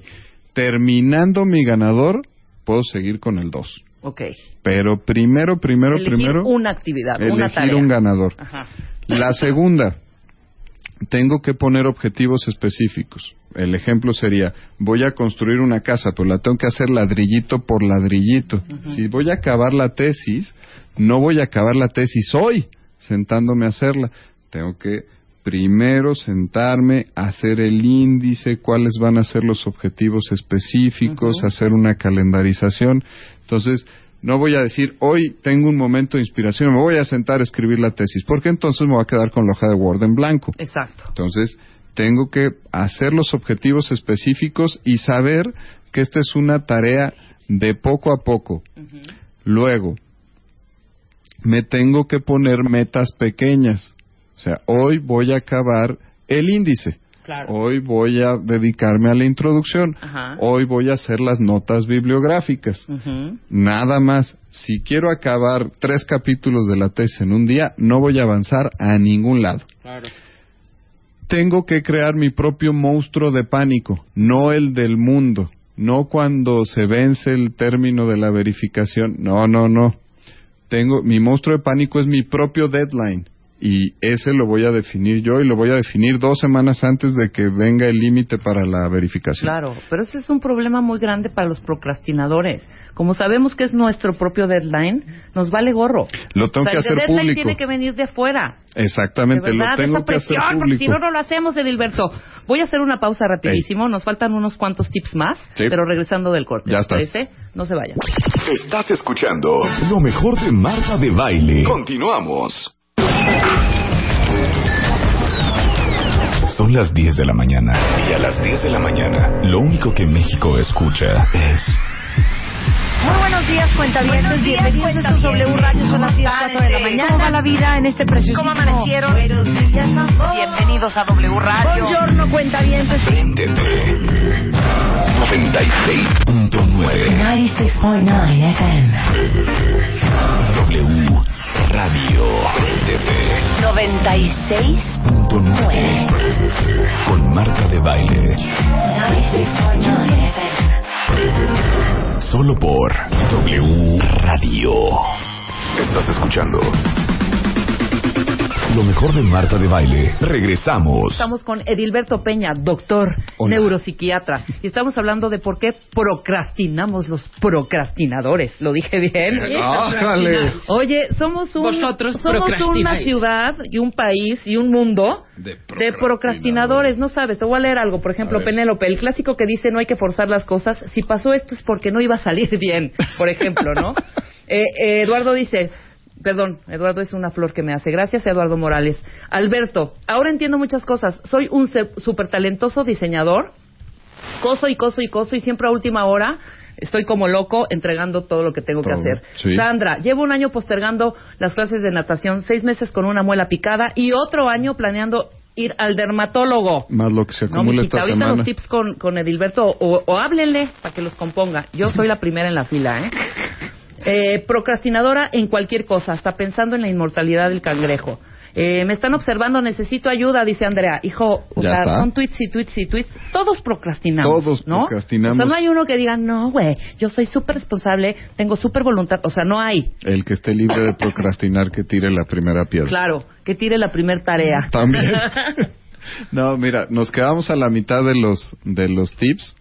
Habíamos cerrado con el tema de estar haciendo metas pequeñas, bien claritas, bien específicas Ajá. y con un porcentaje altísimo de que las voy a lograr. Aunque suenen muy tontas y muy facilitas para mi capacidad superior. Pian pianito, pian, Pian pianito. pianito. Hay que empezar de algo, ¿no? Ajá. Entonces, la primera, planear. Vamos a Planear nada más retomar. Y elegir tu ganador. Exactamente. O sea, si tienes 80, Ey. elige una sola, pero Una hazla. sola. Ok. Ujú. Luego, la segunda era tener objetivos bien específicos. Mi tarea grandotota la tengo que disecar, Ajá. seccionar y poner eh, metas intermedias para irlas logrando, que sean chiquitas, que sean claras y que sean manejables. Y ahora sí, llegamos al momento de dejar de ser procrastinadores y ser ejecutivos. Entonces, al momento de ejecutar la primera ley contra la procrastinación es que todo en la vida es una elección. Si yo elijo, estoy agarrando al A y estoy negando al B. Entonces, negar al B significa dejar de hacer cosas. Una trampa en los procrastinadores que, que se disfrazan de multitasking son los que dicen, es que yo puedo hacer muchas cosas al mismo tiempo. Simón, claro que Entonces, puedo hacer A, B, C, D, E y F. No, no, no. Entonces, toda elección, si yo me voy a poner a hacer la tesis, pues entonces hoy ya no salí, hoy no fui a cenar, hoy ya no vi el capítulo de mi serie favorita, porque Claro. hoy me puse a hacer la tesis. Entonces, esa es una elección. Decías tú, vamos, eh, ¿cómo le hago para crear mi propio monstruo de pánico, mi propio deadline? Pues bueno, aquí sí, con lo que me ha funcionado con los pacientes, es redes sociales, hazlo público. Ajá. Te van a estar Chin, chin, chin, y chin. Todo el tiempo Ajá. con que cumplas eso. Ponte tus alarmas, platícaselo a quien más confianza le tengas. Tiene que haber un monitor de tu procrastinación y de tu objetivo que ya te planteaste. Claro. Entonces, Y digo, buscar un amigo o amiga que sea menos procrastinador que tú. Eso Yo logré sí. la tesis gracias a mi amiguísima Luisa Luna. Ajá. Si no, estoy con ella porque le hicimos entre las dos. Si no me jalaba, nos tenemos que juntar mañana a las 10. Ok.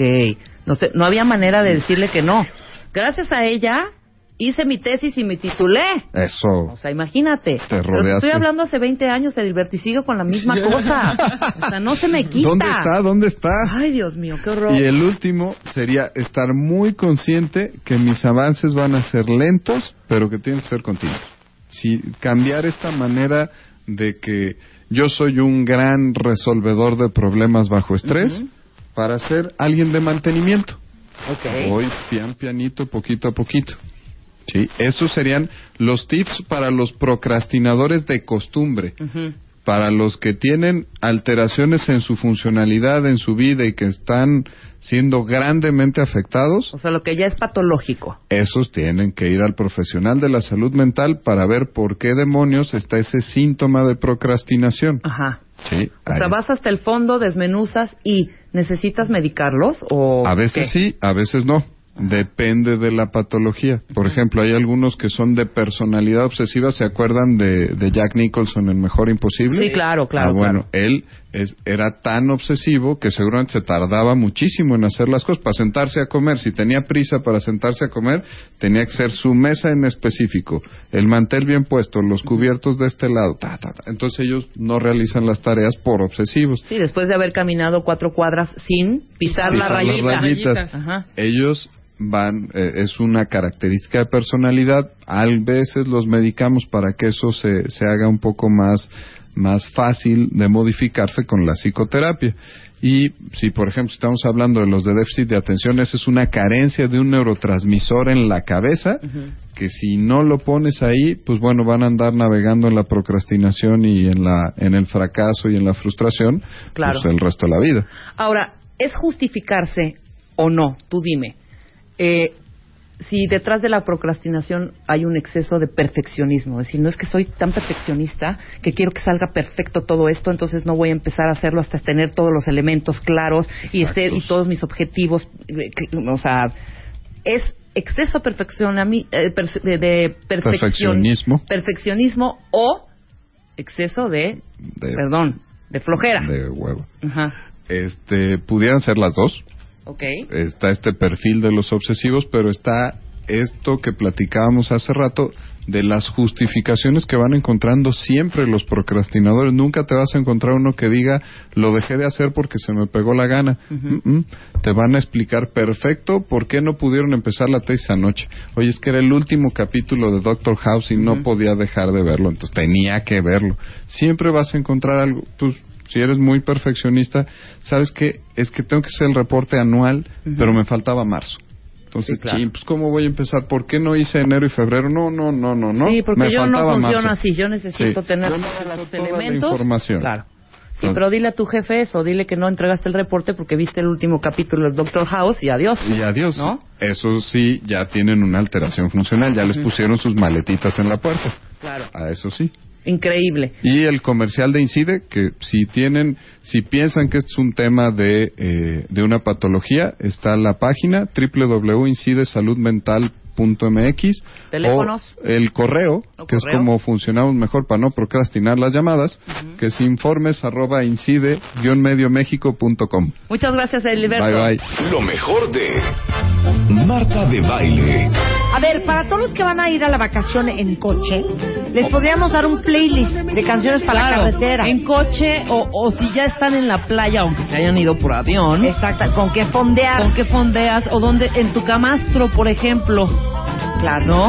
O sea que yo digo, ya cuando O sea, no tiene que ser Pitbull y, y- y Claro. Jason Derulo, ¿eh?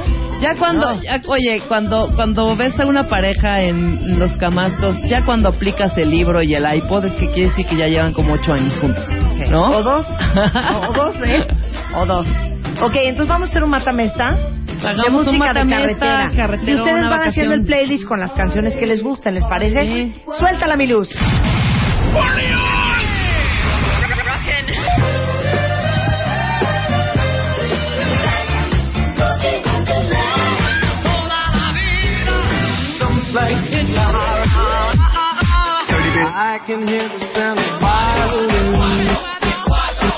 Llegó la hora. Yo tengo los flotis, yo tengo el tapón, yo tengo el cocodrilo de plástico. Una sana competencia. Yo vengo a divertirme, Marta. No hacer ese rollo de... No, ya, yo traigo el mejor traje de baño. El grito de guerra. Un solo ganador. Este es un programa absolutamente democrático. No importa que sea mi Te digo alberca, cuál es la frase. no importa que el traje de baño que traigas tú te lo presté yo. Que empiece la batalla. Ok, entonces, ¿cómo le vamos a hacer? Yo no sé Oye. por qué traigo un rollo brasileño. No, ahorita. no, traes un rollo. ¿tú ¿Alguna vez jugaste los Sims? Los Sims, cuando, cuando ibas de compras a las casas, era de esa música, ¿verdad? o caminho. Como de súper. Sí, comprabas el... Ok, entonces una y una, cada quien su estilo, ¿ok? Tú ya empezaste con Esto aplica para carretera o para camastro, Sí. ¿ok? ¿Estamos? Sí, sí. Perfecto, nada más un respeto porque es música muy cálida, muy agradable, muy muy rítmica, que no podemos estar risoteándonos encima. Órale, va. ¿Ok? Bueno, voy a empezar con la primera, esta es mi propuesta. Cada quien, cada quien sus cosas. No estoy haciendo nada. Camastro, ¿eh? Una conga con un piquetillo. Un poco de coco con limón y sal. Un crudité. Un poco de bloqueador, un sombrero, unos lentes y unas piernas hermosas. Aquí ya estás camastreando, ¿no?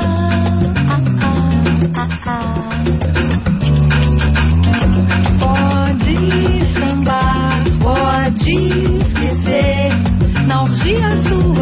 Marta.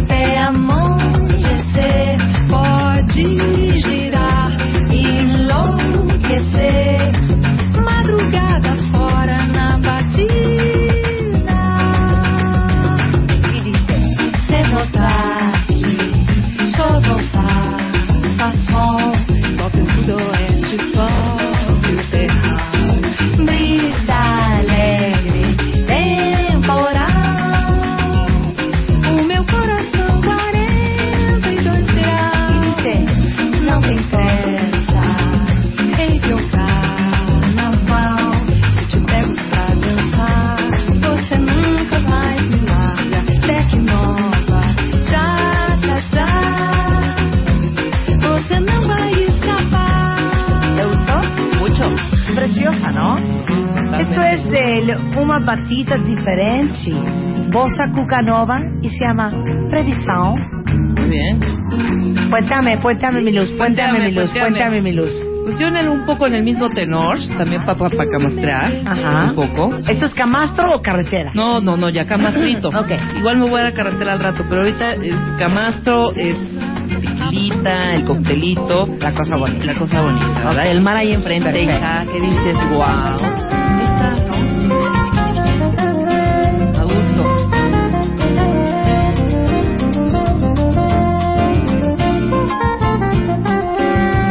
Ribeiro, de Bossa Master. Maravilhoso. Se você disser que eu desafino amor, Preciosa. saiba que isto em mim provoca imensa dor. Só privilegiados têm ouvido igual ao seu. Eu possuo apenas o que Deus me deu. Se você me em ¿me lo puede desgajar y ponerle un poco de Valentina? meu comportamento diante ¿Cuántos música, cacahuates no tendrá? eu mesmo mentindo devo argumentar. Segundos, voy a platicar con el matrimonio ahí en la natural. alberca. O que você não sabe ¿Quién me acompaña al mar? Sente É que os desafinados também Ay, têm hija, que me estabas dando el coração. sol en las piernas. Fotografei você na minha Rolleiflex. Mira qué bonito. Una preciosidad. ¿Quién es Rebeca? Deleítanos con el nombre. Mira, este es un disco que es padrísimo que se llama de Bossa Masters. Y este es Peri Ribeiro. Peri Ribeiro, maravilloso. Y la canción es Desafinado. Ok. Es un clásico. Mira, yo me atrevería a proponerles, o pa' carretera, es más, este es pa' carretera, vidrios arriba, ¿eh? Ok. Aire a todo lo que da, vidrios para arriba, y todo el mundo se calla en el coche. Es horrible poner una canción y, oye, ¿cuánto fa Ay, sí. Estamos oyendo la canción. Está callado, ¿no? Oye, ¿me pasas que cuál parte que estamos oyendo la canción no están oyendo? Entonces, esta canción se oye en silencio. Bien. A todo lo que da, suéltamela mi luz. Carretera, ¿eh? Ya estamos chilpancimo a Acapulco. Último tramo, a todo lo que da. Y el coche suena así.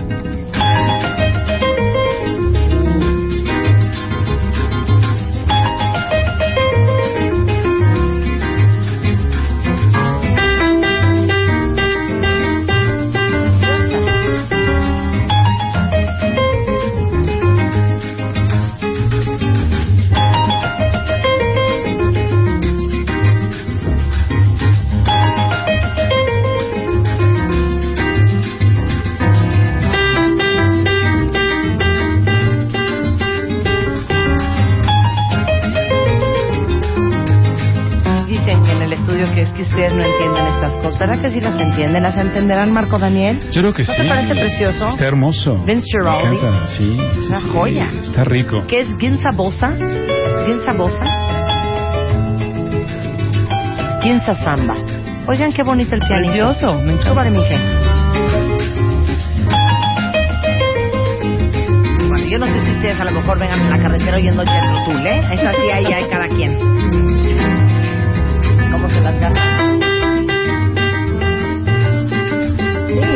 Seguramente Corno, si va a Acapulco, viene oyendo Black Sabbath y ACDC. Yo no, cada quien sus cosas. A ver, deleítanos con una melodía, que venga el caso con esta tan bonita. Sí, si bien acaso es un poco... Ginza Samba. Ginza Samba. Vince Giraldi. Yo también esta, es así como que ya pasaste este infierno que es si vienen en carretera, que es esta partecita de Cuernavaca, ¿ves? Que está atascado horrendo. Ya vas ahora sí a autopista del sol directo. Ok, ¿voy yo, Rebeca? Súbanle, súbanle, súbanle y se callan. Súbanle y se callan.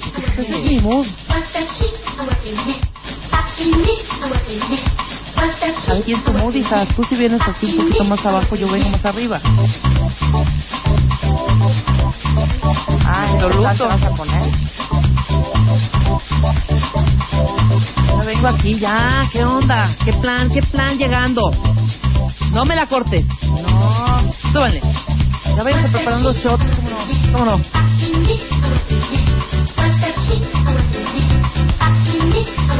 Más ya me voy poniendo mi pareo en el coche. Vámonos. Vámonos. ¿Cómo no? ¿Prende alguna vez? Es haciendo. Cada quien preparándose. Sol que te da en la cara, manejando. 120. Yo voy a, yo voy a respetar cuentamente mi mood. Sí. Suéltame la No es favor. abuelita.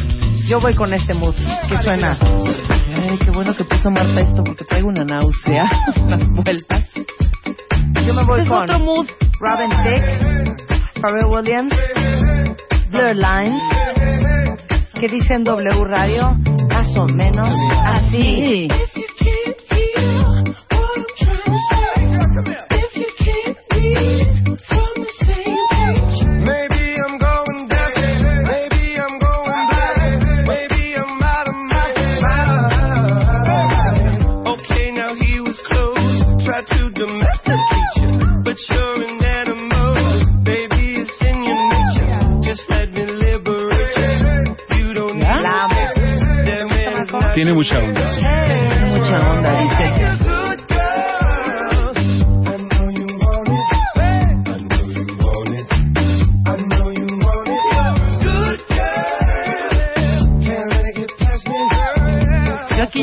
Ya ya estoy viendo el mar.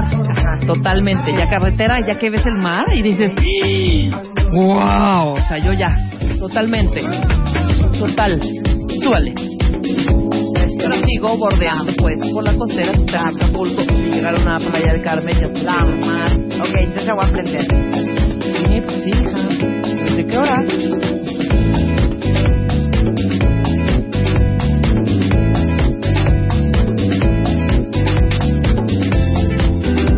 Jason y la rola es Need to Feel Wanted.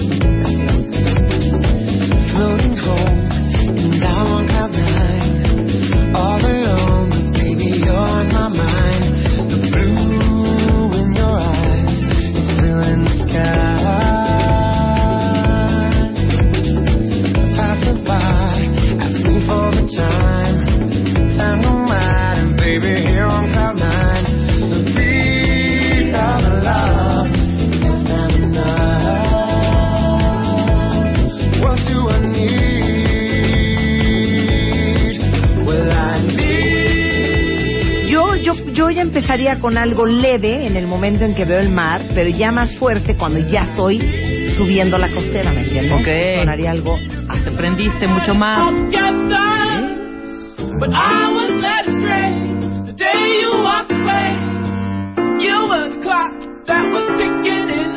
Denle una oportunidad. No voy a fallar.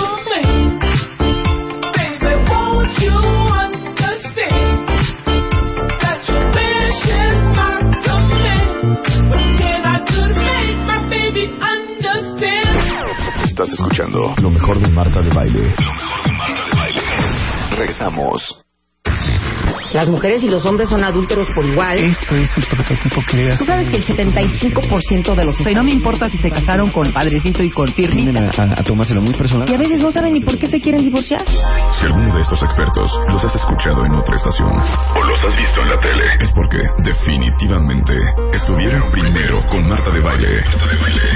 Porque si no los escuchas en W, no los escucharás en ningún otro lado. Marta de Baile, siempre con los mejores invitados. Estás escuchando lo mejor de Marta de Baile. Lo mejor de Marta de Baile. Regresamos. Raquel Katz, que es presidenta de la Asociación Mexicana de Cefalea, su especialidad es los dolores de cabeza, o sea, las cefaleas y las migrañas, en todas sus formas y presentaciones, las jaquecas, que es lo mismo. Y hoy vamos a hablar de los dolores de cabeza, pero sobre todo, ¿saben qué? De la automedicación. ¿Estamos de acuerdo, Rachel? De acuerdo. Primero una disculpa que estoy ronca. Ay, Dios mío. Pero es bien programa sepsi eso. Sí, Sí, ¿verdad? eso es bien esa es la sepsi. mejor Así, la imagínate. radio. Ay, Dios mío, Raquel. ¿Quieres que sigamos leyendo los, los ambientes y poniendo música en Poniendo lugar de hablar de migrañas? No te preocupes por la ronquera. Gracias. Ya llevo una semana así, ¿no? A ver si alguien te dice cómo quitarla, por favor. A ver, Claro. ayúdenle a la doctora bugambilia, tanto que los ha ayudado a ustedes. Té de bugambilia. Sí, dicen, buenísimo. ¿verdad? Té de bugambilia. Claro. Té de higo también me dijeron. Té No de la me sé hoja el de higo, pero el de bugambilia. Te quita la ronquera. Perfecto. De ajo. ¿No tienes un arbolito en tu casa de Sí, bugambilia? sí, sí Eh, tengo. perfecto. Mi casa es, haz de cuenta, té de bugambilia para todo esto. Córtalas. Ahorita te Y digo. te- ahorita mismo lo hago. Ujú. Gracias. Oye, entonces, Bueno, a ver. vamos a platicar un ratito. Eh, hay muchos temas sobre dolores de cabeza, pero hace mucho que no tocamos el de automedicación.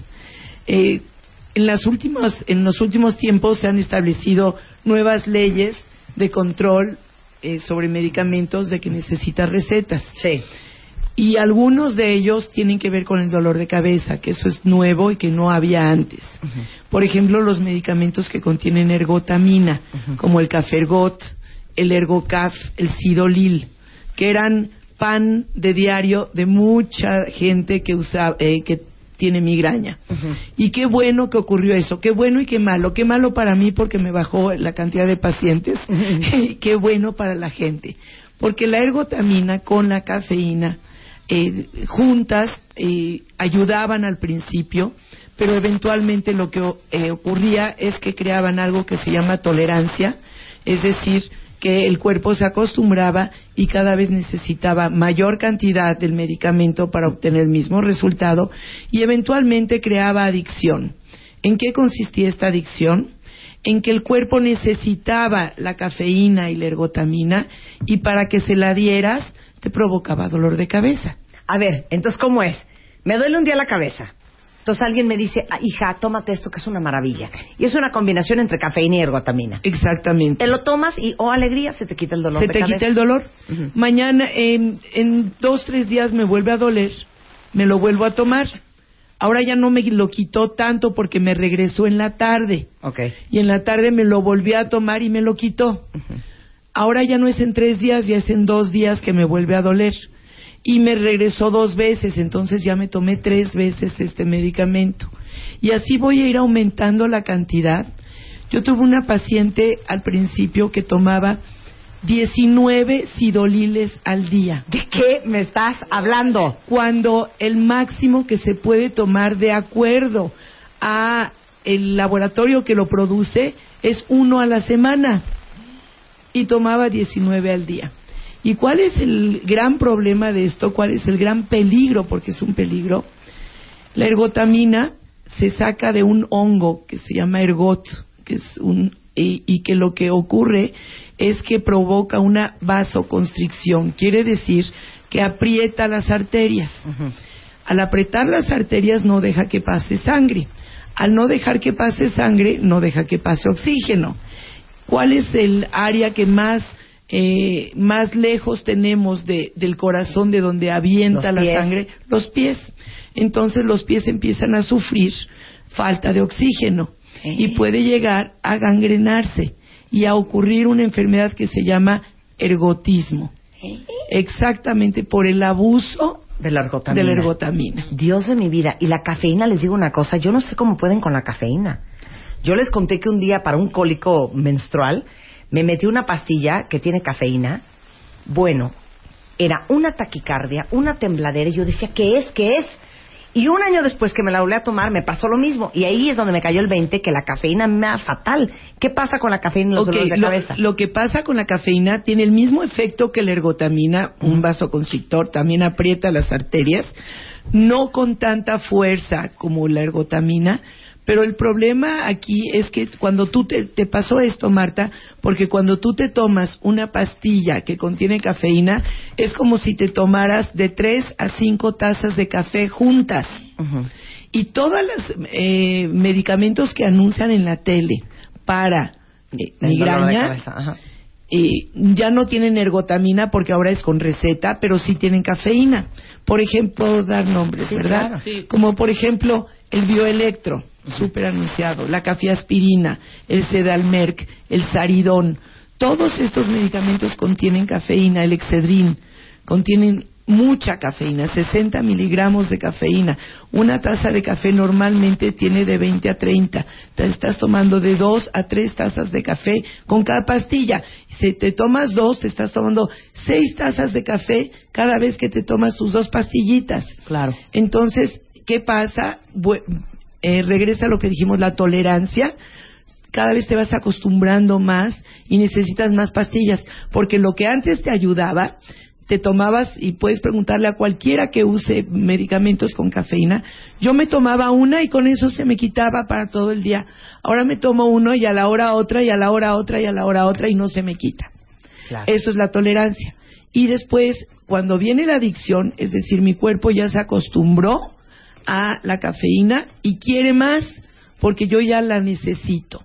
Y la necesito, entonces empieza un círculo vicioso en donde yo me despierto en la mañana y mi cuerpo dice cafeína, cafeína, cafeína, entonces me despierto con dolor de cabeza. Le doy la cafeína, le doy mi sedalmerco, le doy el bioelectro o, o el sidolil que to- se tomaba con ergotamina y se me baja el dolor por un par de horas. Después de un par de horas, ya que se consumió la cafeína, vuelve, Vuelve. A, a- a regresar el dolor porque el cuerpo dice quiero más cafeína y volvemos a tomar. Y llega un momento en que no importa cuántas pastillas tomemos vamos a estar con dolor diario y todo el día Dice Edgar, me están describiendo. Neta, he tomado de todo porque mi dolor de cabeza es infernal. Alguien más, y ahorita hablamos del ibuprofeno y el paracetamol, dice que ha subido de un ibuprofeno de 600 a 4 al día y pues, que siempre le duele la cabeza. ¿Y que cuál es el riesgo? Ok, los analgésicos están en otro en otra área, eh, totalmente menos problemáticos que la cafeína y la ergotamina. ¿Cuáles son los analgésicos? Los analgésicos son todos los medicamentos para dolor que, que no son esteroideos, es decir, que no tienen esteroides, como por ejemplo el ibuprofeno, la aspirina, el acetaminofén, El paracetamol. el paraceta- El eh, Tylex. acetaminofén y paracetamol son iguales, como es el Tylex, eh, el Advil, que es el ibuprofeno, eh, tenemos también el metamisol, que es la neomelubrina o prodolina. Eh, todos estos son lo que, los que se llaman antiinflamatorios Esos no sí esteroideos. Eso sí podemos tomar, pero sin abusar. Cualquier persona que toma más de dos días a la semana analgésicos está en el riesgo, de nuevo, de tolerancia y adicción. Aunque la tolerancia y la adicción no son tan fuertes como con la cafeína y ergotamina, sí podemos llegar a una adicción con analgésicos de tal manera que el dolor se enganche, se instale y ya no se Ya no quite. te haga nada, Y no importa, yo he tenido pacientes que se han tomado 30 pastillas en un día tratando de quitar el dolor. El problema es que cuando tienes un dolor, tú lo sabes, eh, Marta, mejor que nadie, cuando tienes un dolor que no Es puedes controlar, eh, Si me ofreces heroína, me lo meto. Sí, lo que Así- sea así de y en la estoy. cantidad que sea. Es que la cabeza es impresionante. El dolor de cabeza es el peor, yo siento. Eh, no sé si sea el peor, Hijo. pero es muy incapacitante. Y es muy terrible y uno siente que no, no, no hay nada que pueda hacer al respecto. Entonces, tomar otra y otra y otra y otra pastilla. Esta paciente que te decía yo de los sidoliles, 19 sidoliles al día, le pregunté, ¿y le quitan el dolor? Y me dijo, no. Wow. Le dije, entonces, ¿por qué se toma 19 sidoliles si no le están ayudando?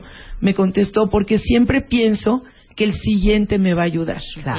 Y eso Claro. es lo que hacemos. Empezamos a tomar uno y otro y otro y otro y otro, hasta tratando de, de que algo nos ayude y finalmente nos quedamos dormidos y nos despertamos al otro día con dolor de cabeza. Y entonces es muy importante no automedicarse. Si estamos tomando más de dos analgésicos, más de dos veces a la semana analgésicos, es el momento que tenemos que ir con un especialista a ver qué está pasando. Claro, mira, Cali. ¿Qué? En un lapso de seis horas en su desesperación, se tomó ocho ergocaps y varios paracetamoles. Dios mío. Terminó en urgencias con medicina intravenosa. claro. ¿Qué puede hacer? Es que ya cuando uno tiene ese nivel de migrañas y de dolores, es que ya no le sigan dando vueltas. Imagínate. Vayan a ver a Raquel, se los digo en serio. Estos ocho ergocaps, cada ergocap tiene un gramo de ergotamina. Tomarse, eh, eh, de acuerdo al laboratorio, te dice no más de uno a la semana. Se está tomando ocho en un par de horas.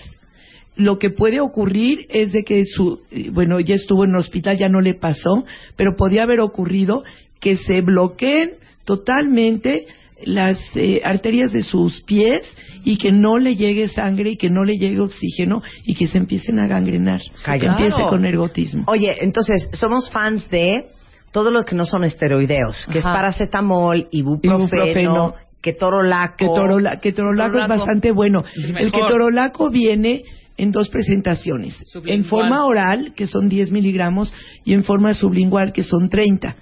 Los que tomen sublingual se toman solo uno. No tomen más de uno porque ya son como si fueran tres orales. Claro. Ahora, cuando eh, eh, es muy importante cuándo me tomo mi analgésico. Ok, pero espérate, antes de eso, nada más una pregunta más. ¿Qué opinas de las combinaciones? Por ejemplo, ibuprofeno con cafeína. Ese es el asunto, que no quiero meter cafeína. O naproxeno con paracetamol. Eso sí está muy bien. Sí, porque son no esteroideos.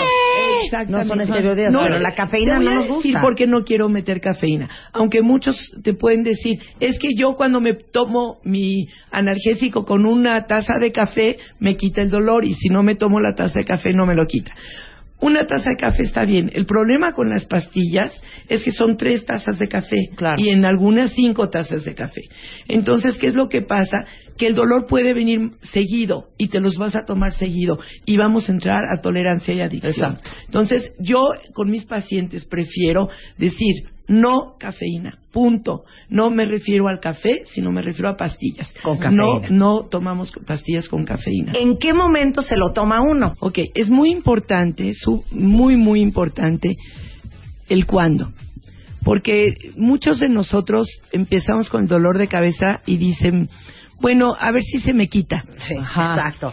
Me, me voy a esperar un No ratito. voy a esperar, sí. Me voy a esperar un ratito a ver si se me quita solo. Este, voy a ver si de veras es un ataque de migraña o no. Este, voy a comer algo a ver si con eso. Sí. Me, voy, a dormir tomar un rato. me voy a dormir un rato. Me voy a tomar una coca a ver si con eso se me quita. Hagan algo de inmediato. Si hacen algo en el momento en que do- el dolor inicia, las probabilidades de que el dolor se quite son altísimas. Ahora, no todos los dolores se van a quitar con un analgésico. Y es muy importante no repetir. Si el analgésico no me quitó el dolor, Entonces no tiene caso que vaya con otro analgésico a ver si ese sí me lo quita. Tampoco me lo va a quitar. Quiere decir que estoy ante una crisis de migraña. Y ante una crisis de migraña, si tomo yo el analgésico a tiempo, a veces se me puede quitar, pero a veces no. Y si no se me quitó, le voy a dar una hora de tiempo. Y si en una hora no se me quitó, entonces lo que voy a hacer es tomar otro medicamento que es de otra familia, que son los triptanes. Los triptanes ya tienen 20 años en el mercado y sin embargo, desde que salió el primero, ya hay ahorita como 8 o 10 en el mercado, en México hay 4 o 5, 4.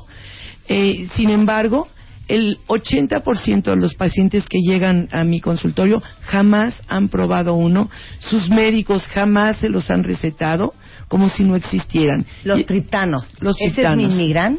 Exactamente. Ese es Milmigran, que no digo sin sí, sí. Pero a ver, antes de que hablemos de los triptanos, nada más una pregunta.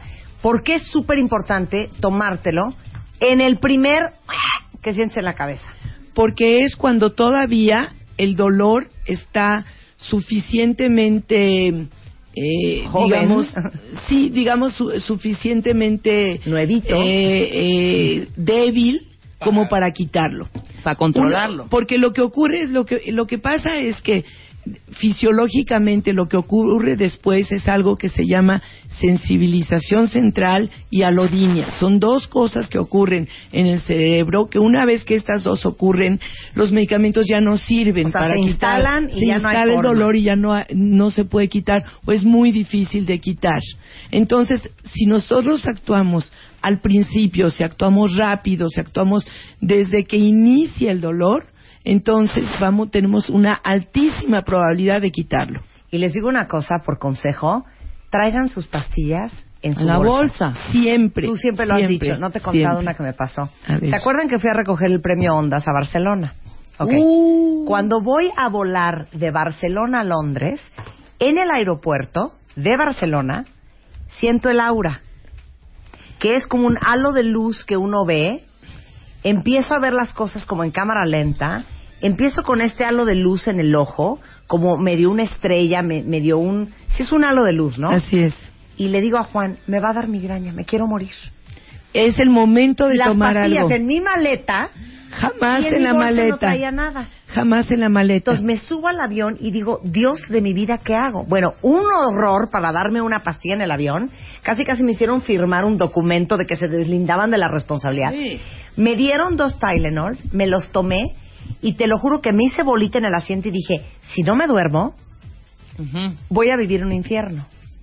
Me dormí, no estuvo tan gravísimo, pero las siguientes cinco horas, yo en Londres, estaba con el- la cruda de la migraña espantosa porque no traía las pastillas en mi bolsa. Eso es súper importante. No sabes cuántas, eh, cuántos pacientes me han dicho que se les extravió la maleta y ahí venía todo su medicamento, que les inició el dolor en el avión y no lo traían con ellos.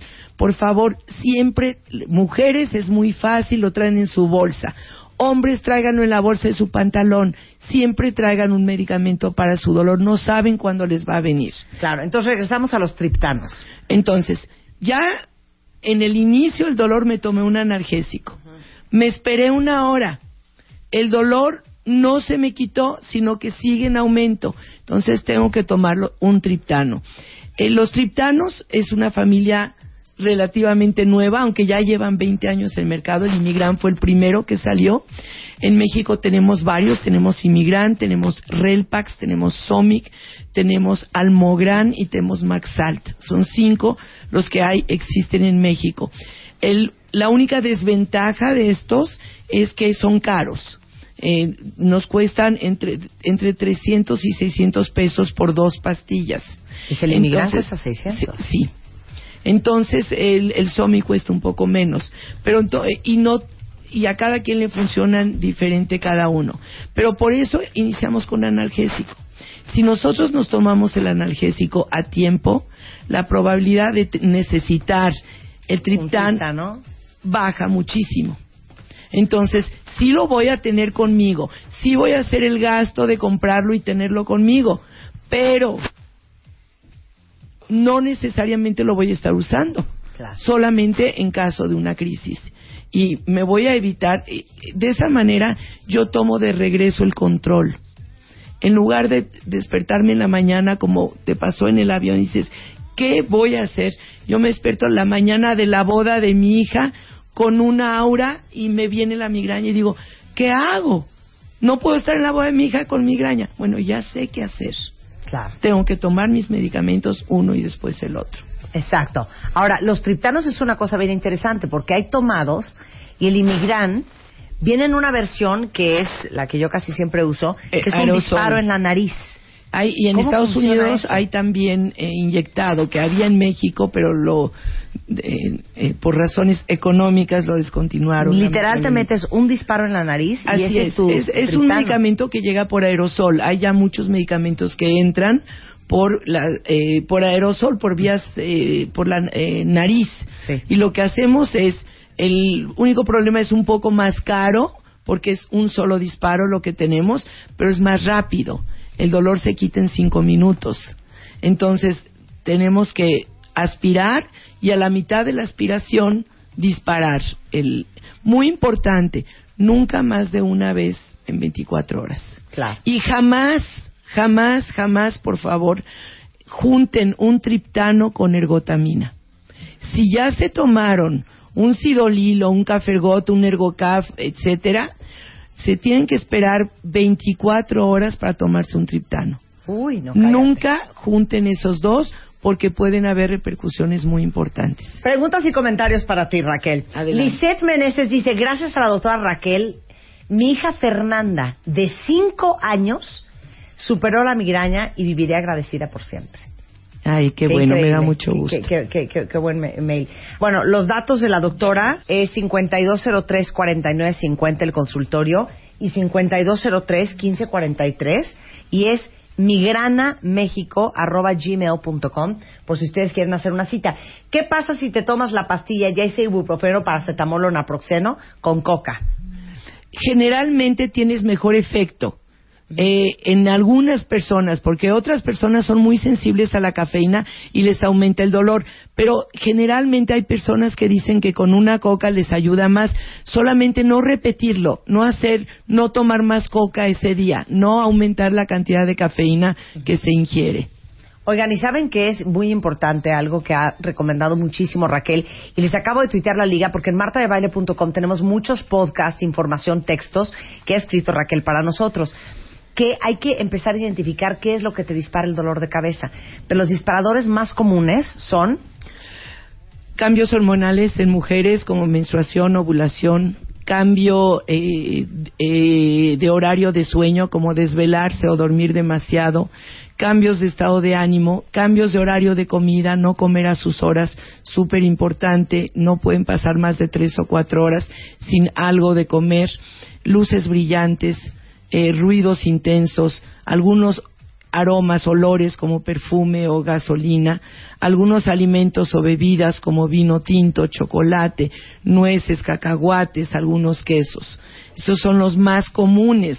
Pero aquí lo que es importante, eh, mencionar a todos tus eh, cuentavientes, a todos tus cuentavientes, que lo más importante es estar despierto y estar consciente que hay algo que me puede disparar el dolor y ver qué es ese algo. Porque cada persona va a tener disparadores diferentes. Entonces ya lo saben, migranamexico.gmail.com y el teléfono para hacer cita con la doctora Raquel Katz, que está en Polanco, es el 5203-4950 y 5203-1543. En el directorio de especialistas de mi página, ahí está también la información de Raquel y todos los artículos que ha escrito para nosotros. Muchas gracias Raquel, un placer tenerte acá. Estás escuchando lo mejor de Marta de Baile. Continuamos. Estás escuchando lo mejor de Marta de Baile. Lo mejor de Marta de Baile. Regresamos. Silencio, que esto a mí me pone súper prendida. Ve nomás. Venga, venga, venga, chaparrito, vas, vas, vas, el 8, el 8, el 8, el 8, el 8. Lucky Star. Le estamos dando los nombres. Están en el estudio nada más y nada menos que José Luis Campos, tiene 22 años, es poblano Y es jinete, o sea, jockey, desde el... Necesito mi música. Desde el 2007, campeón del hipódromo del 2011, ganador del Handicap de las Américas, que es la carrera más importante del año, en el 2013. O sea, Claro. no crean que traemos a cualquier jockey, ¿eh? También está con nosotros Isaías Cárdenas, ya un poquito más grandecito, tiene 37 años, nacido en el DF, fanático del América en el fútbol, jinete profesional desde el 92 y ha ganado nada más y nada menos que 1800 carreras. ¡Ande de ¡Un aplauso! Y director de apuestas, que nos va a dar tips y relaciones públicas del hipódromo, Ricardo Mar is in the house. Nunca he ganado nada, ¿eh? Yo Porque sí, yo me voy Ricardo. por el nombre. No, pero también tienes que ver un poco el récord del, del, del No entiendo. caballo. El librito que le dan a uno no entiendo. Haz de cuenta que estoy leyendo el, bardo- el baldor de álgebra. Por eso, por eso ahora ofrecemos un saludo y muchas gracias por la No, qué presentación. alegría. Por eso ahora ofrecemos un programa eh, con todas las complicaciones para quien no es eh, un experto en Sí. revisar números y también una serie de tips mucho más cómodos para que con el nombre, con el número, con el jinete y sobre todo con la latida o con la inspiración ¿Sí? puedas ganar. ¡Eso! ¿Cuál es la estatura límite para ser jockey? Acérquense al micrófono. Ah, mira, no hay, no hay alguna estatura. hay Ay, algún- sí, este, Ay, este no. labregón de 1,78 no hay forma. hay- Hay ser. un límite de peso, la estatura no, no A la estatura no importa. Sí, ¿Cuál es el límite de Ah, peso? Son 52, 52 kilos. Ya un jinete este, pesado monta con 52 kilos. Eso es lo que... O sea, yo sería un jinete pesado. Esta mañana ya peso 52 kilos. Estoy safe. Sí. Safe. Estás en el límite. ¿Pero por qué 52 kilos? Bueno, Que ese no es nada, ¿eh? Somos es unas el- varitas de nardo. Ese es el límite que, te- que llevan los caballos pura sangre. Ajá. Por la altura, por este, la resistencia de los caballos y obviamente, pues tú sabes, entre más liviano vaya un caballo, pues mejor Más corre. sí, más corre. A ver, ¿cuánto pesa un caballo de los que ustedes corren? Entre ah, 500 kilos y, y 600 más o menos. 400 Ay, a güey. 550. O sea, pesan un montón. Ahora, la altura de un caballo de carrera.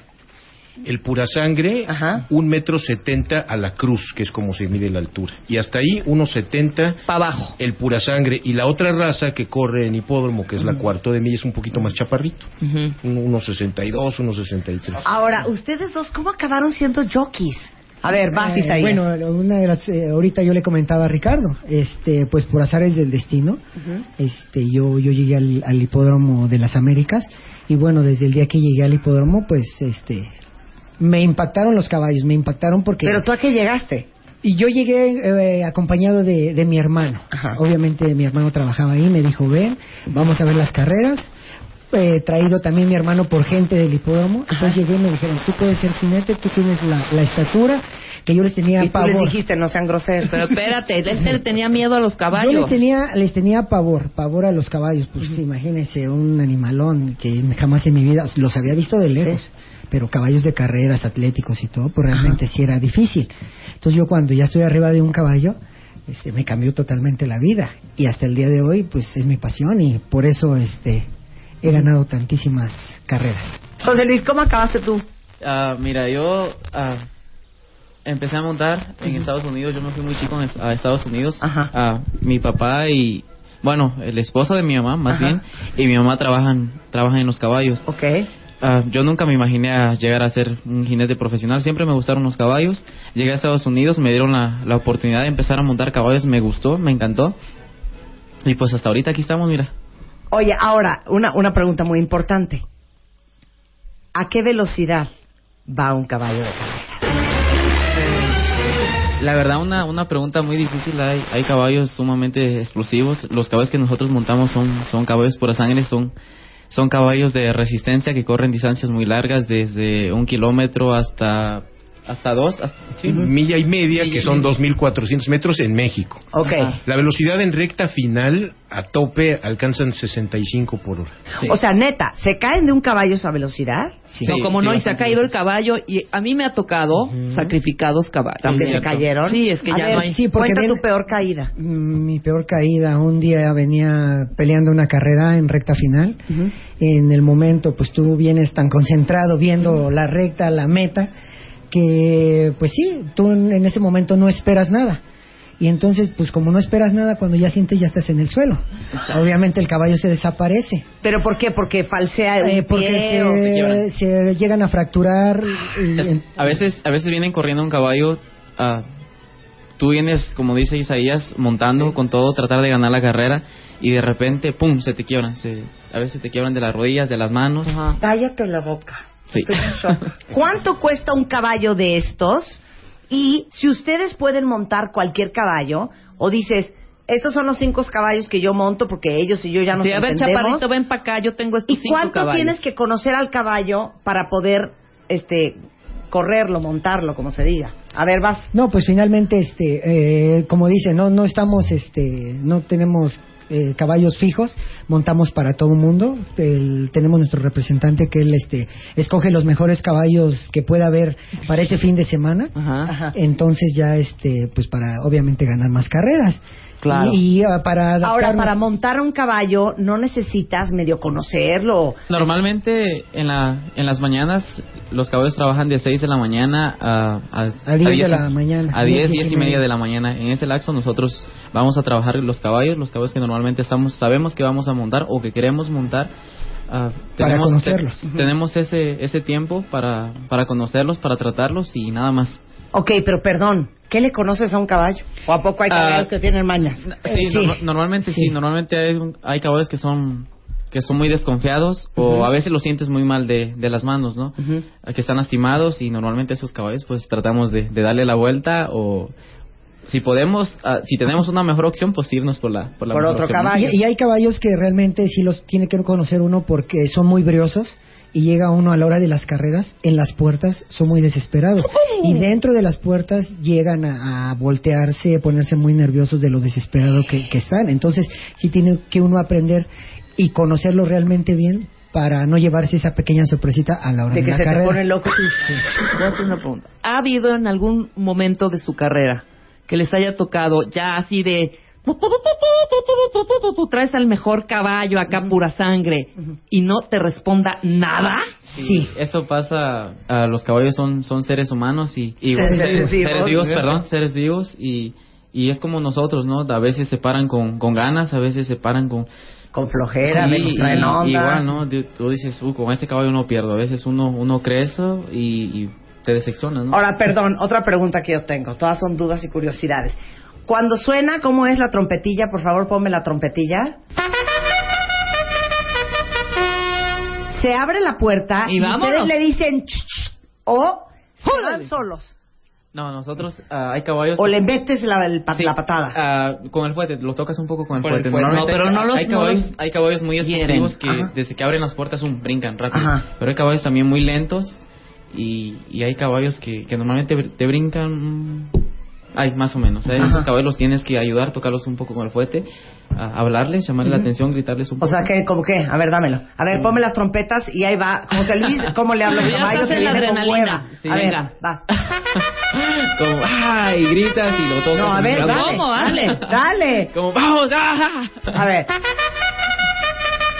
¡Ya! ¡Ya! sí, ¿Así sí, le sí. hiciste? Yo te voy a decir cómo no, se hace. güey, Ponme la- no se hace, güey. Por No, eso... mira, Ponme la No, no, no, no, no. trompeta. Normalmente haces un ruido que a los caballos no sé si les molesta o no ¿O sé cuál? qué cosa, pero un, un ruido que haces con la boca que haces. Ajá. Claro, siempre gritas, gritas y haces ese haces ese ruido y ese ruido Reacciona. despierta a los caballos. No sé si les moleste, no sé si ¿Sabes qué, guste. Ricardo? Por si No. la quieres contratar, te va a decir Rebeca cómo lo Te voy a haría decir ella. cómo, Ponme la la A trompeta. ver, Rebeca, adelante. ¡Órale! ¡Órale! ¡Vámonos! Ah, Hay unos compañeros que... Vamos, mami, vamos, mami. A ver, ¿qué más oye? ¿Qué más oye? Ey, saludos para, para Cerruda. No, es que, es que sí se oyen muchas cosas. ¿Qué, a ver, qué oye? Eh, vamos, mami, o vamos, papi, o le dicen el nombre del caballo, o échale, échale. Sí, Sí, sí, normalmente uno a veces es un poco más grosero cuando cuando un, cuando un caballo no te responde y, y Sí. tú crees que te va a responder, a veces uno es un poco grosero. A ver, pero ¿cómo que? No, no, no, muy no, grosero. dilo. Órale, cabrón. ¿Lo puedo decir? ¡Ya, claro! A ver, vas. Vamos, cabrón, puta. ¡Me estás dejando en mal! Ok, entonces, ya salió el caballo, ahora pones la canción que va con el caballo, que es la de Llanero Solitario. Ajá. Entonces ya vamos, ¿no? Ahí va. Ahí vas.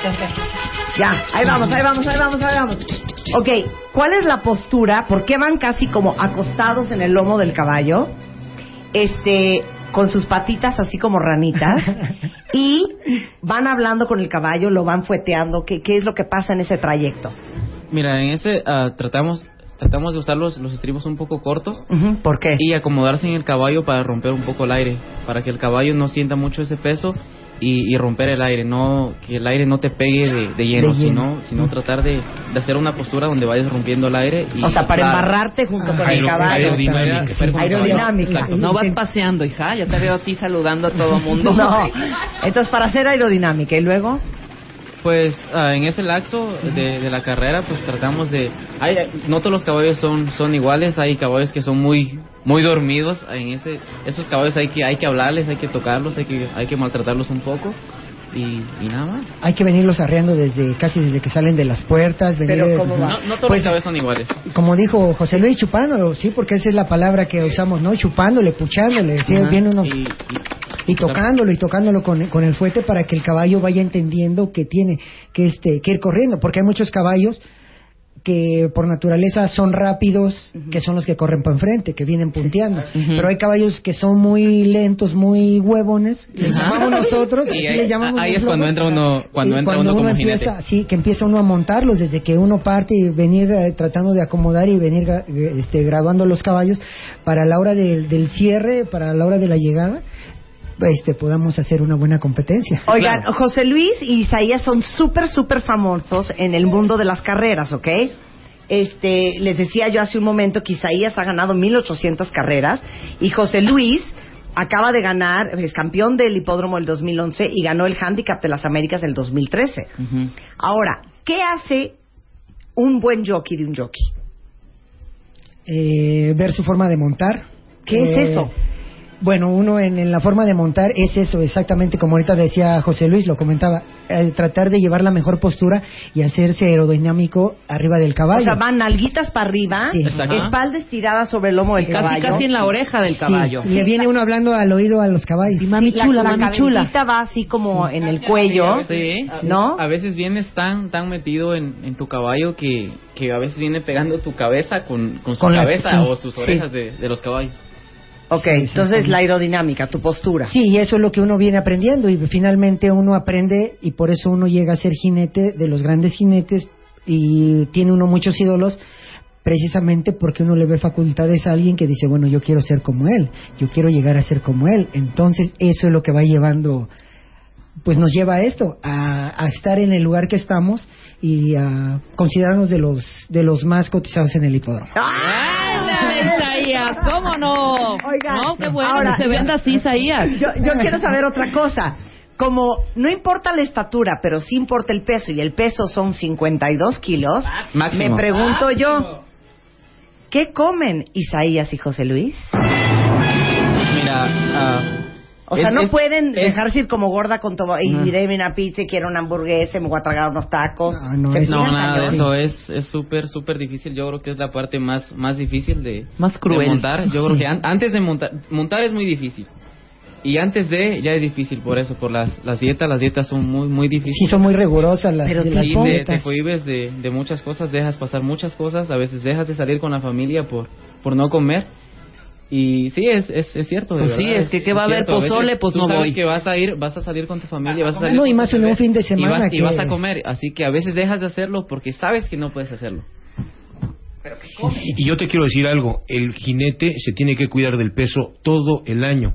Un boxeador va a una pelea en una fecha determinada y se tiene que cuidar para ese día. Hace una dieta de seis semanas, de ocho Claro. semanas. El jinete aquí en México monta 48 semanas del año. Exactamente, vas O todos sea- los jueves, viernes, y- no, viernes, sábado y domingo. Pero entonces, ¿qué Martes, comen? viernes, sábado y Ah, domingo. martes, Pues a base de, de fruta, verduras, este, pues yogures, o sea, tratar de comer lo más ligero posible. Si quiere mi dieta, se las puedo dar, ¿eh? Ah, oye, pues dánoslas, babe, porque ya les mandé la foto de Isaías, José Luis y yo. Todos preciosos de la misma estatura y del mismo peso. ¿eh? Claro. Quiero comentar. Oye, ¿cuánto pesas hoy? Ah, hoy estoy como en 51 kilos, 51 kilo y medio. Pero te estoy hablando, ok, yo monto con 51 kilo y medio pero con mi, con mi equipo de montar mi silla, mis botas y todo eso. Esos son dos kilos, o sea, yo tengo que estar dos kilos menos de 51 y medio. Ah, claro. O sea, tengo que estar, para montar con 51 kilo y medio, tengo que estar en 49 y medio. Sí, es cierto. O sea, y dos luego, hijo. ¿qué vas a hacer? Sí. Dime ah, para hacer lo mismo, güey. ah, pues, Porque tienes que bajar un kilo y medio sí, ahorita. mañana tengo que, ah, entre Hoy y estos dos, mañana. ajá, entre hoy y mañana, pues gimnasio, una, ir a correr y igual dejando... Ayer no montaste. No. Pero monta el domingo. Sí, claro. O sea, tienes Viernes, hombre, ma- viernes. viernes, sábado y domingo. Viernes, sábado y domingo. Güey, creo que ya bailaste. No, no, de verdad, a veces no, porque es- finalmente el, el, el- uno ya sabe su, ya está el cuerpo. Conoce su cuerpo. Sí, ya sabe el cuerpo de uno. Igual yo también ahorita a lo mejor estaré pasado con un kilo, kilo y medio, pero de aquí al viernes. Cárdenas, monto- di la verdad, nos estamos quedando bien cortitos, estamos como tres kilos arriba. Este, y el día de las carreras, antes de las carreras, nosotros tenemos que estar en el peso límite. Güey, pero denos carreras. ese tip, porque para una boda también nos sirve. Ah, Los sí. que tengan boda el viernes hagan lo mismo que van a hacer Isaías o José. Claro, No, neta, ¿qué Pues nosotros Sí. ponemos en la dieta del ajo. A joderse sin comer y a joderse a rebajar. Claro. Oye, no, neta, tienen que bajar kilo y medio para el viernes. Ah, de verdad nos estamos quedando cortos, en serio. Digo, a veces tenemos Yo creo que vas a bajar dos es kilos. no, en serio, hemos... Bueno, al menos hablo hablo personalmente de, de mí. He estado tres kilos arriba un día antes de, de montar y pues obviamente dejas de comer totalmente, de, de beber líquidos, to- totalmente por completo. Y pues aparte de eso tienes que tienes que correr. A veces eso no es suficiente y tienes que llegar al vapor a, a quitarte un kilo, kilo y medio. Y dígame la verdad, toman diuréticos y se laxan. No, mira, yo para ¿No? nada. Eso, de verdad, eso te quita mucho las piernas. Obviamente lo hemos hecho. Nosotros como jinetes tratamos de todo. Eso te, te baja mucho las piernas, te quita mucho el rendimiento y... y ah, eso No no, es sirve. bueno. Eso no nos No, sirve. nosotros, es, mejor, bueno, es mejor sacrificarse un poco, dejar de comer, que, que hacer eso. Eso no, eso para nada. ¿eh? A lo mejor como un día como yo, Isaías Cárdenas, un día hoy que voy a montar y que estoy pasado dos kilos, agarro mi equipo de hule, a mediodía me voy a meterle dos vueltas a la pista con equipo de hule para poder este sudar, quitarme eso. Y si aún así llego y no estoy todavía en el peso que tengo que estar, pues llegar a la, al Al- sauna, al sauna, al al vapor. sauna, al vapor, a, pues a seguirse deshidratando para, Claro. para poder... este, ¿Los cumplir. montan antes de treparse al caballo? Sí, en cada carrera. con la silla y todo, en, los cada, en cada Claro. carrera ah, tenemos tenemos que estarnos pesando. Pero antes de, de salir a, a quien sigue en tu caballo, tú tienes que pesarte. Haces el peso, obviamente lo montas, ¿no? Tú tienes que ser responsable con tu peso, tú eres responsable de lo que tú haces. Si no haces el peso, hay una multa y, y te bajan, te bajan de te bajan de esa función. y si No al otro puedes llegas igual, pues obviamente vas Les digo abajo. una cosa, hay un documental divino que está en Apple TV sobre los jockeys del mundo. Y les digo una cosa, ahorita estamos muertos de risa y todo esto, pero yo tengo entendido que la vida de los jockeys es una vida súper fuerte. Sí, es- es- Durante La verdad. 48 semanas, sí, No, aquí en está- México. sí, neta, o sea, sí dicen que ustedes sí la sufren cañón, hacen unos esfuerzos sobrehumanos. Y es que realmente uno tiene que llegar este día con día a, a las carreras este al 100% y si se puede arriba del 100 mejor. Porque no nada más es la responsabilidad de llevar el caballo y que haga la mejor carrera posible.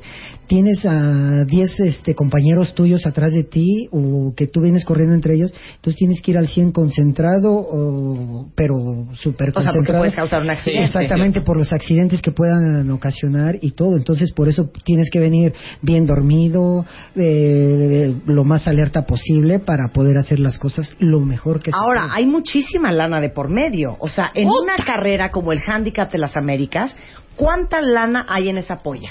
Dame un número ahí más o menos. Pues para esa carrera un millón de pesos. Un millón de pesos. Un millón de pesos. Ok. Yo, Marta, acabo de regresar de Qatar y me traje un caballo que me costó medio millón de dólares. Entonces yo digo, le voy a hablar a José Luis. José Luis, montas mi caballo, viene el Handicap de las Américas, acaba de aterrizar en el Aeropuerto Internacional de la Ciudad de México, va a estar una semana, lo montas Ya pasó domingo. la cuarentena, ya, ya, cumplió ya con todo, pasó, ya, ya está, el caballo ya está. Y no manches, José Luis, me costó medio millón de dólares, hijo. O sea, tengo que ganar mi lana. ¿Cuánta lana puedo ganar si gano la carrera? Bueno, los premios varían mucho. Los, los premios grandes tienen incluso hasta 3 millones de pesos. Ok, entonces me puedo ganar 3 millones de pesos, ¿no? Yo. Sí, pero lo, lo importante, acabas de hablar de un caballo que te costó medio millón de dólares. Sí. Lo hermoso o parte de lo increíble de las carreras es que el precio no determina la categoría de un caballo, caballo. para correr. Claro. De repente el ganador del handicap de las Américas Un caballo de Chapultepec. costó 1.500 dólares en Claro. Estados Unidos. Dos mil dólares. Sí.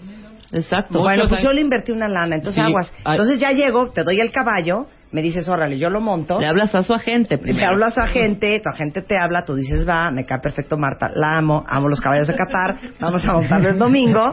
Llega este, que se puso una borrachera anterior. No, claro, la para noche nada. anterior, lo montan, lo pesan 54 y medio. Entonces yo me quedo sin mi caballo, sin mi lana. ¿No y te sin pasan correr. a otro No, mira, No, precisamente sí. No cuenta, corres. si, No si el jinete está Wow. pesado, o sea, el jinete no monta tu caballo, pero hay más opciones, hay muchos jinetes. Sí, hay, hay un suplente que, que va a tomar ese sitio. Sí, ya tú Yo le llegas... hablo a Isaías, pero Isaías fue a la misma fiesta que José Luis.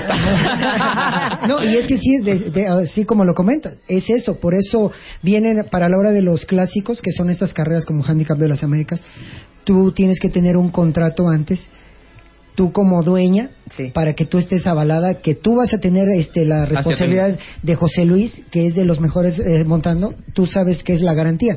Pero como lo comentas, José Luis se fue anoche a, a- de fiesta Que no es y hoy- así, ¿eh? y hoy no te puede cumplir.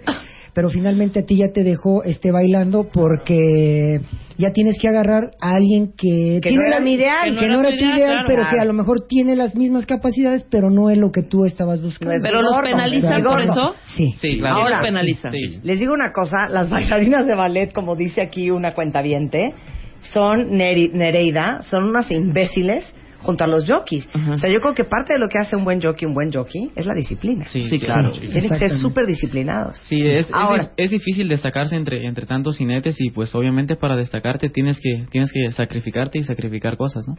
oigan, ¿cómo les pagan? Ah, ¿De qué hablas? Sí. O sea, ¿Cuál es carrera ganada, por Sí. correr, Oh, mira, por nosotros, hora. No, nosotros ganamos el, el 10% de, de cada de cada caballo. Haz de cuenta, al primer lugar, al, al bueno, ganas una carrera, güey. Supongamos Sí. que ganas una carrera. Sí. A tu caballo, digamos, le toca... Hay una carrera de 50 mil pesos, ¿no? A tu caballo le toca el 60% de, de esos 50 mil pesos. De esos... De, de, de ese porcentaje que le toca al caballo, a ti te toca el 10%. O sea, vamos a pensar que la carrera es de 100 mil, es el 60% para acá, son 60 mil pesos, Ajá, y a a, ti- te tocan 6 mil. Ajá, te toca el 10%. Por X carrera. Sí. Ok, pero nada más no es corres, 6,000. perdón, corres una vez nada más en todos los... No. En el día, no. Te estás No, saltando de caballo en caballo. Sí. 20 normal. veces por fin de semana, en promedio jinetes de la Sí, categoría normalmente, de normalmente nosotros O sea, estamos... si ganan su lana, hijo. Sí, si ganas, si ganas las, las 20, hijo, ok, pues sí. y si no ganas, Hoy, mira, el segundo lugar, ah, el caballo que llega a segundo lugar obtiene el 20%. De ese 20% de, digamos, de 100 mil... 20,000 pesos. 20 mil pesos. De eso te tocan El ya... 10% eh, te toca el 10%. O sea, no es, o sea, no es nada. O sea, tienes que estar ganando. Claro. Quieres, quieres estar ganando dinero, No, quieres estar haciendo bien, quieres estar ganando carreras, ¿no? Y todavía eso es un poco redituable llegar entre los tres primeros, porque ya estás agarrando un poquito más. Pero si ya llegas del cuarto al último, este, pues ya nada más estás eh, cobrando la monta perdedora, que estamos hablando de 250 pesos. O sea, Ahora, o sea, o sea, claro. o sea, hay mucha diferencia de del primer lugar al cuarto lugar. Del cuarto lugar, o sea, prácticamente ya no te toca nada, te toca tu monta perdedora y, y te vas casi llorando, ¿no? Sí, claro, la tarde. Así que hay mala así tarde. que hay que Ah, no, y de esos 250 que llegaste ese último, todavía le tienes que dar el, el 20% a tu agente. o sea, no no todo es no todo es color de rosa, o sea, hay que hay que tra- hay que destacarse también. Sí, es, claro. es, es difícil, o sea, también te puede ir súper bien, pero también te puede ir súper mal. Sí, claro. Sí, como vendedor. Exactamente. Sí, es-. Sí, Sí, es, es, es difícil, es una profesión, o sea, es, es muy padre, es muy bonita, pero tiene sus... sus pros y sus contras. Oigan, este, ¿tienen Twitter o algo así? ah, Facebook, Facebook. Ah, bien. ah, José Campos. José Campos, ¿y tú? Eh, Cárdenas Black. Cárdenas. Black. Black, eso. Muy bien, muchas gracias Ricardo también por Gracias, venir. gracias a ustedes, Marta. El director Un de gusto. apuestas y relaciones públicas del hipódromo, Isaías Cárdenas y José Luis Campos, en nuestro homenaje en vida a los jockeys del hipódromo de las ¡Somos Américas. fans! Y miren qué cosa más bonita con la que me voy a despedir. Súbele por favor mi Willy.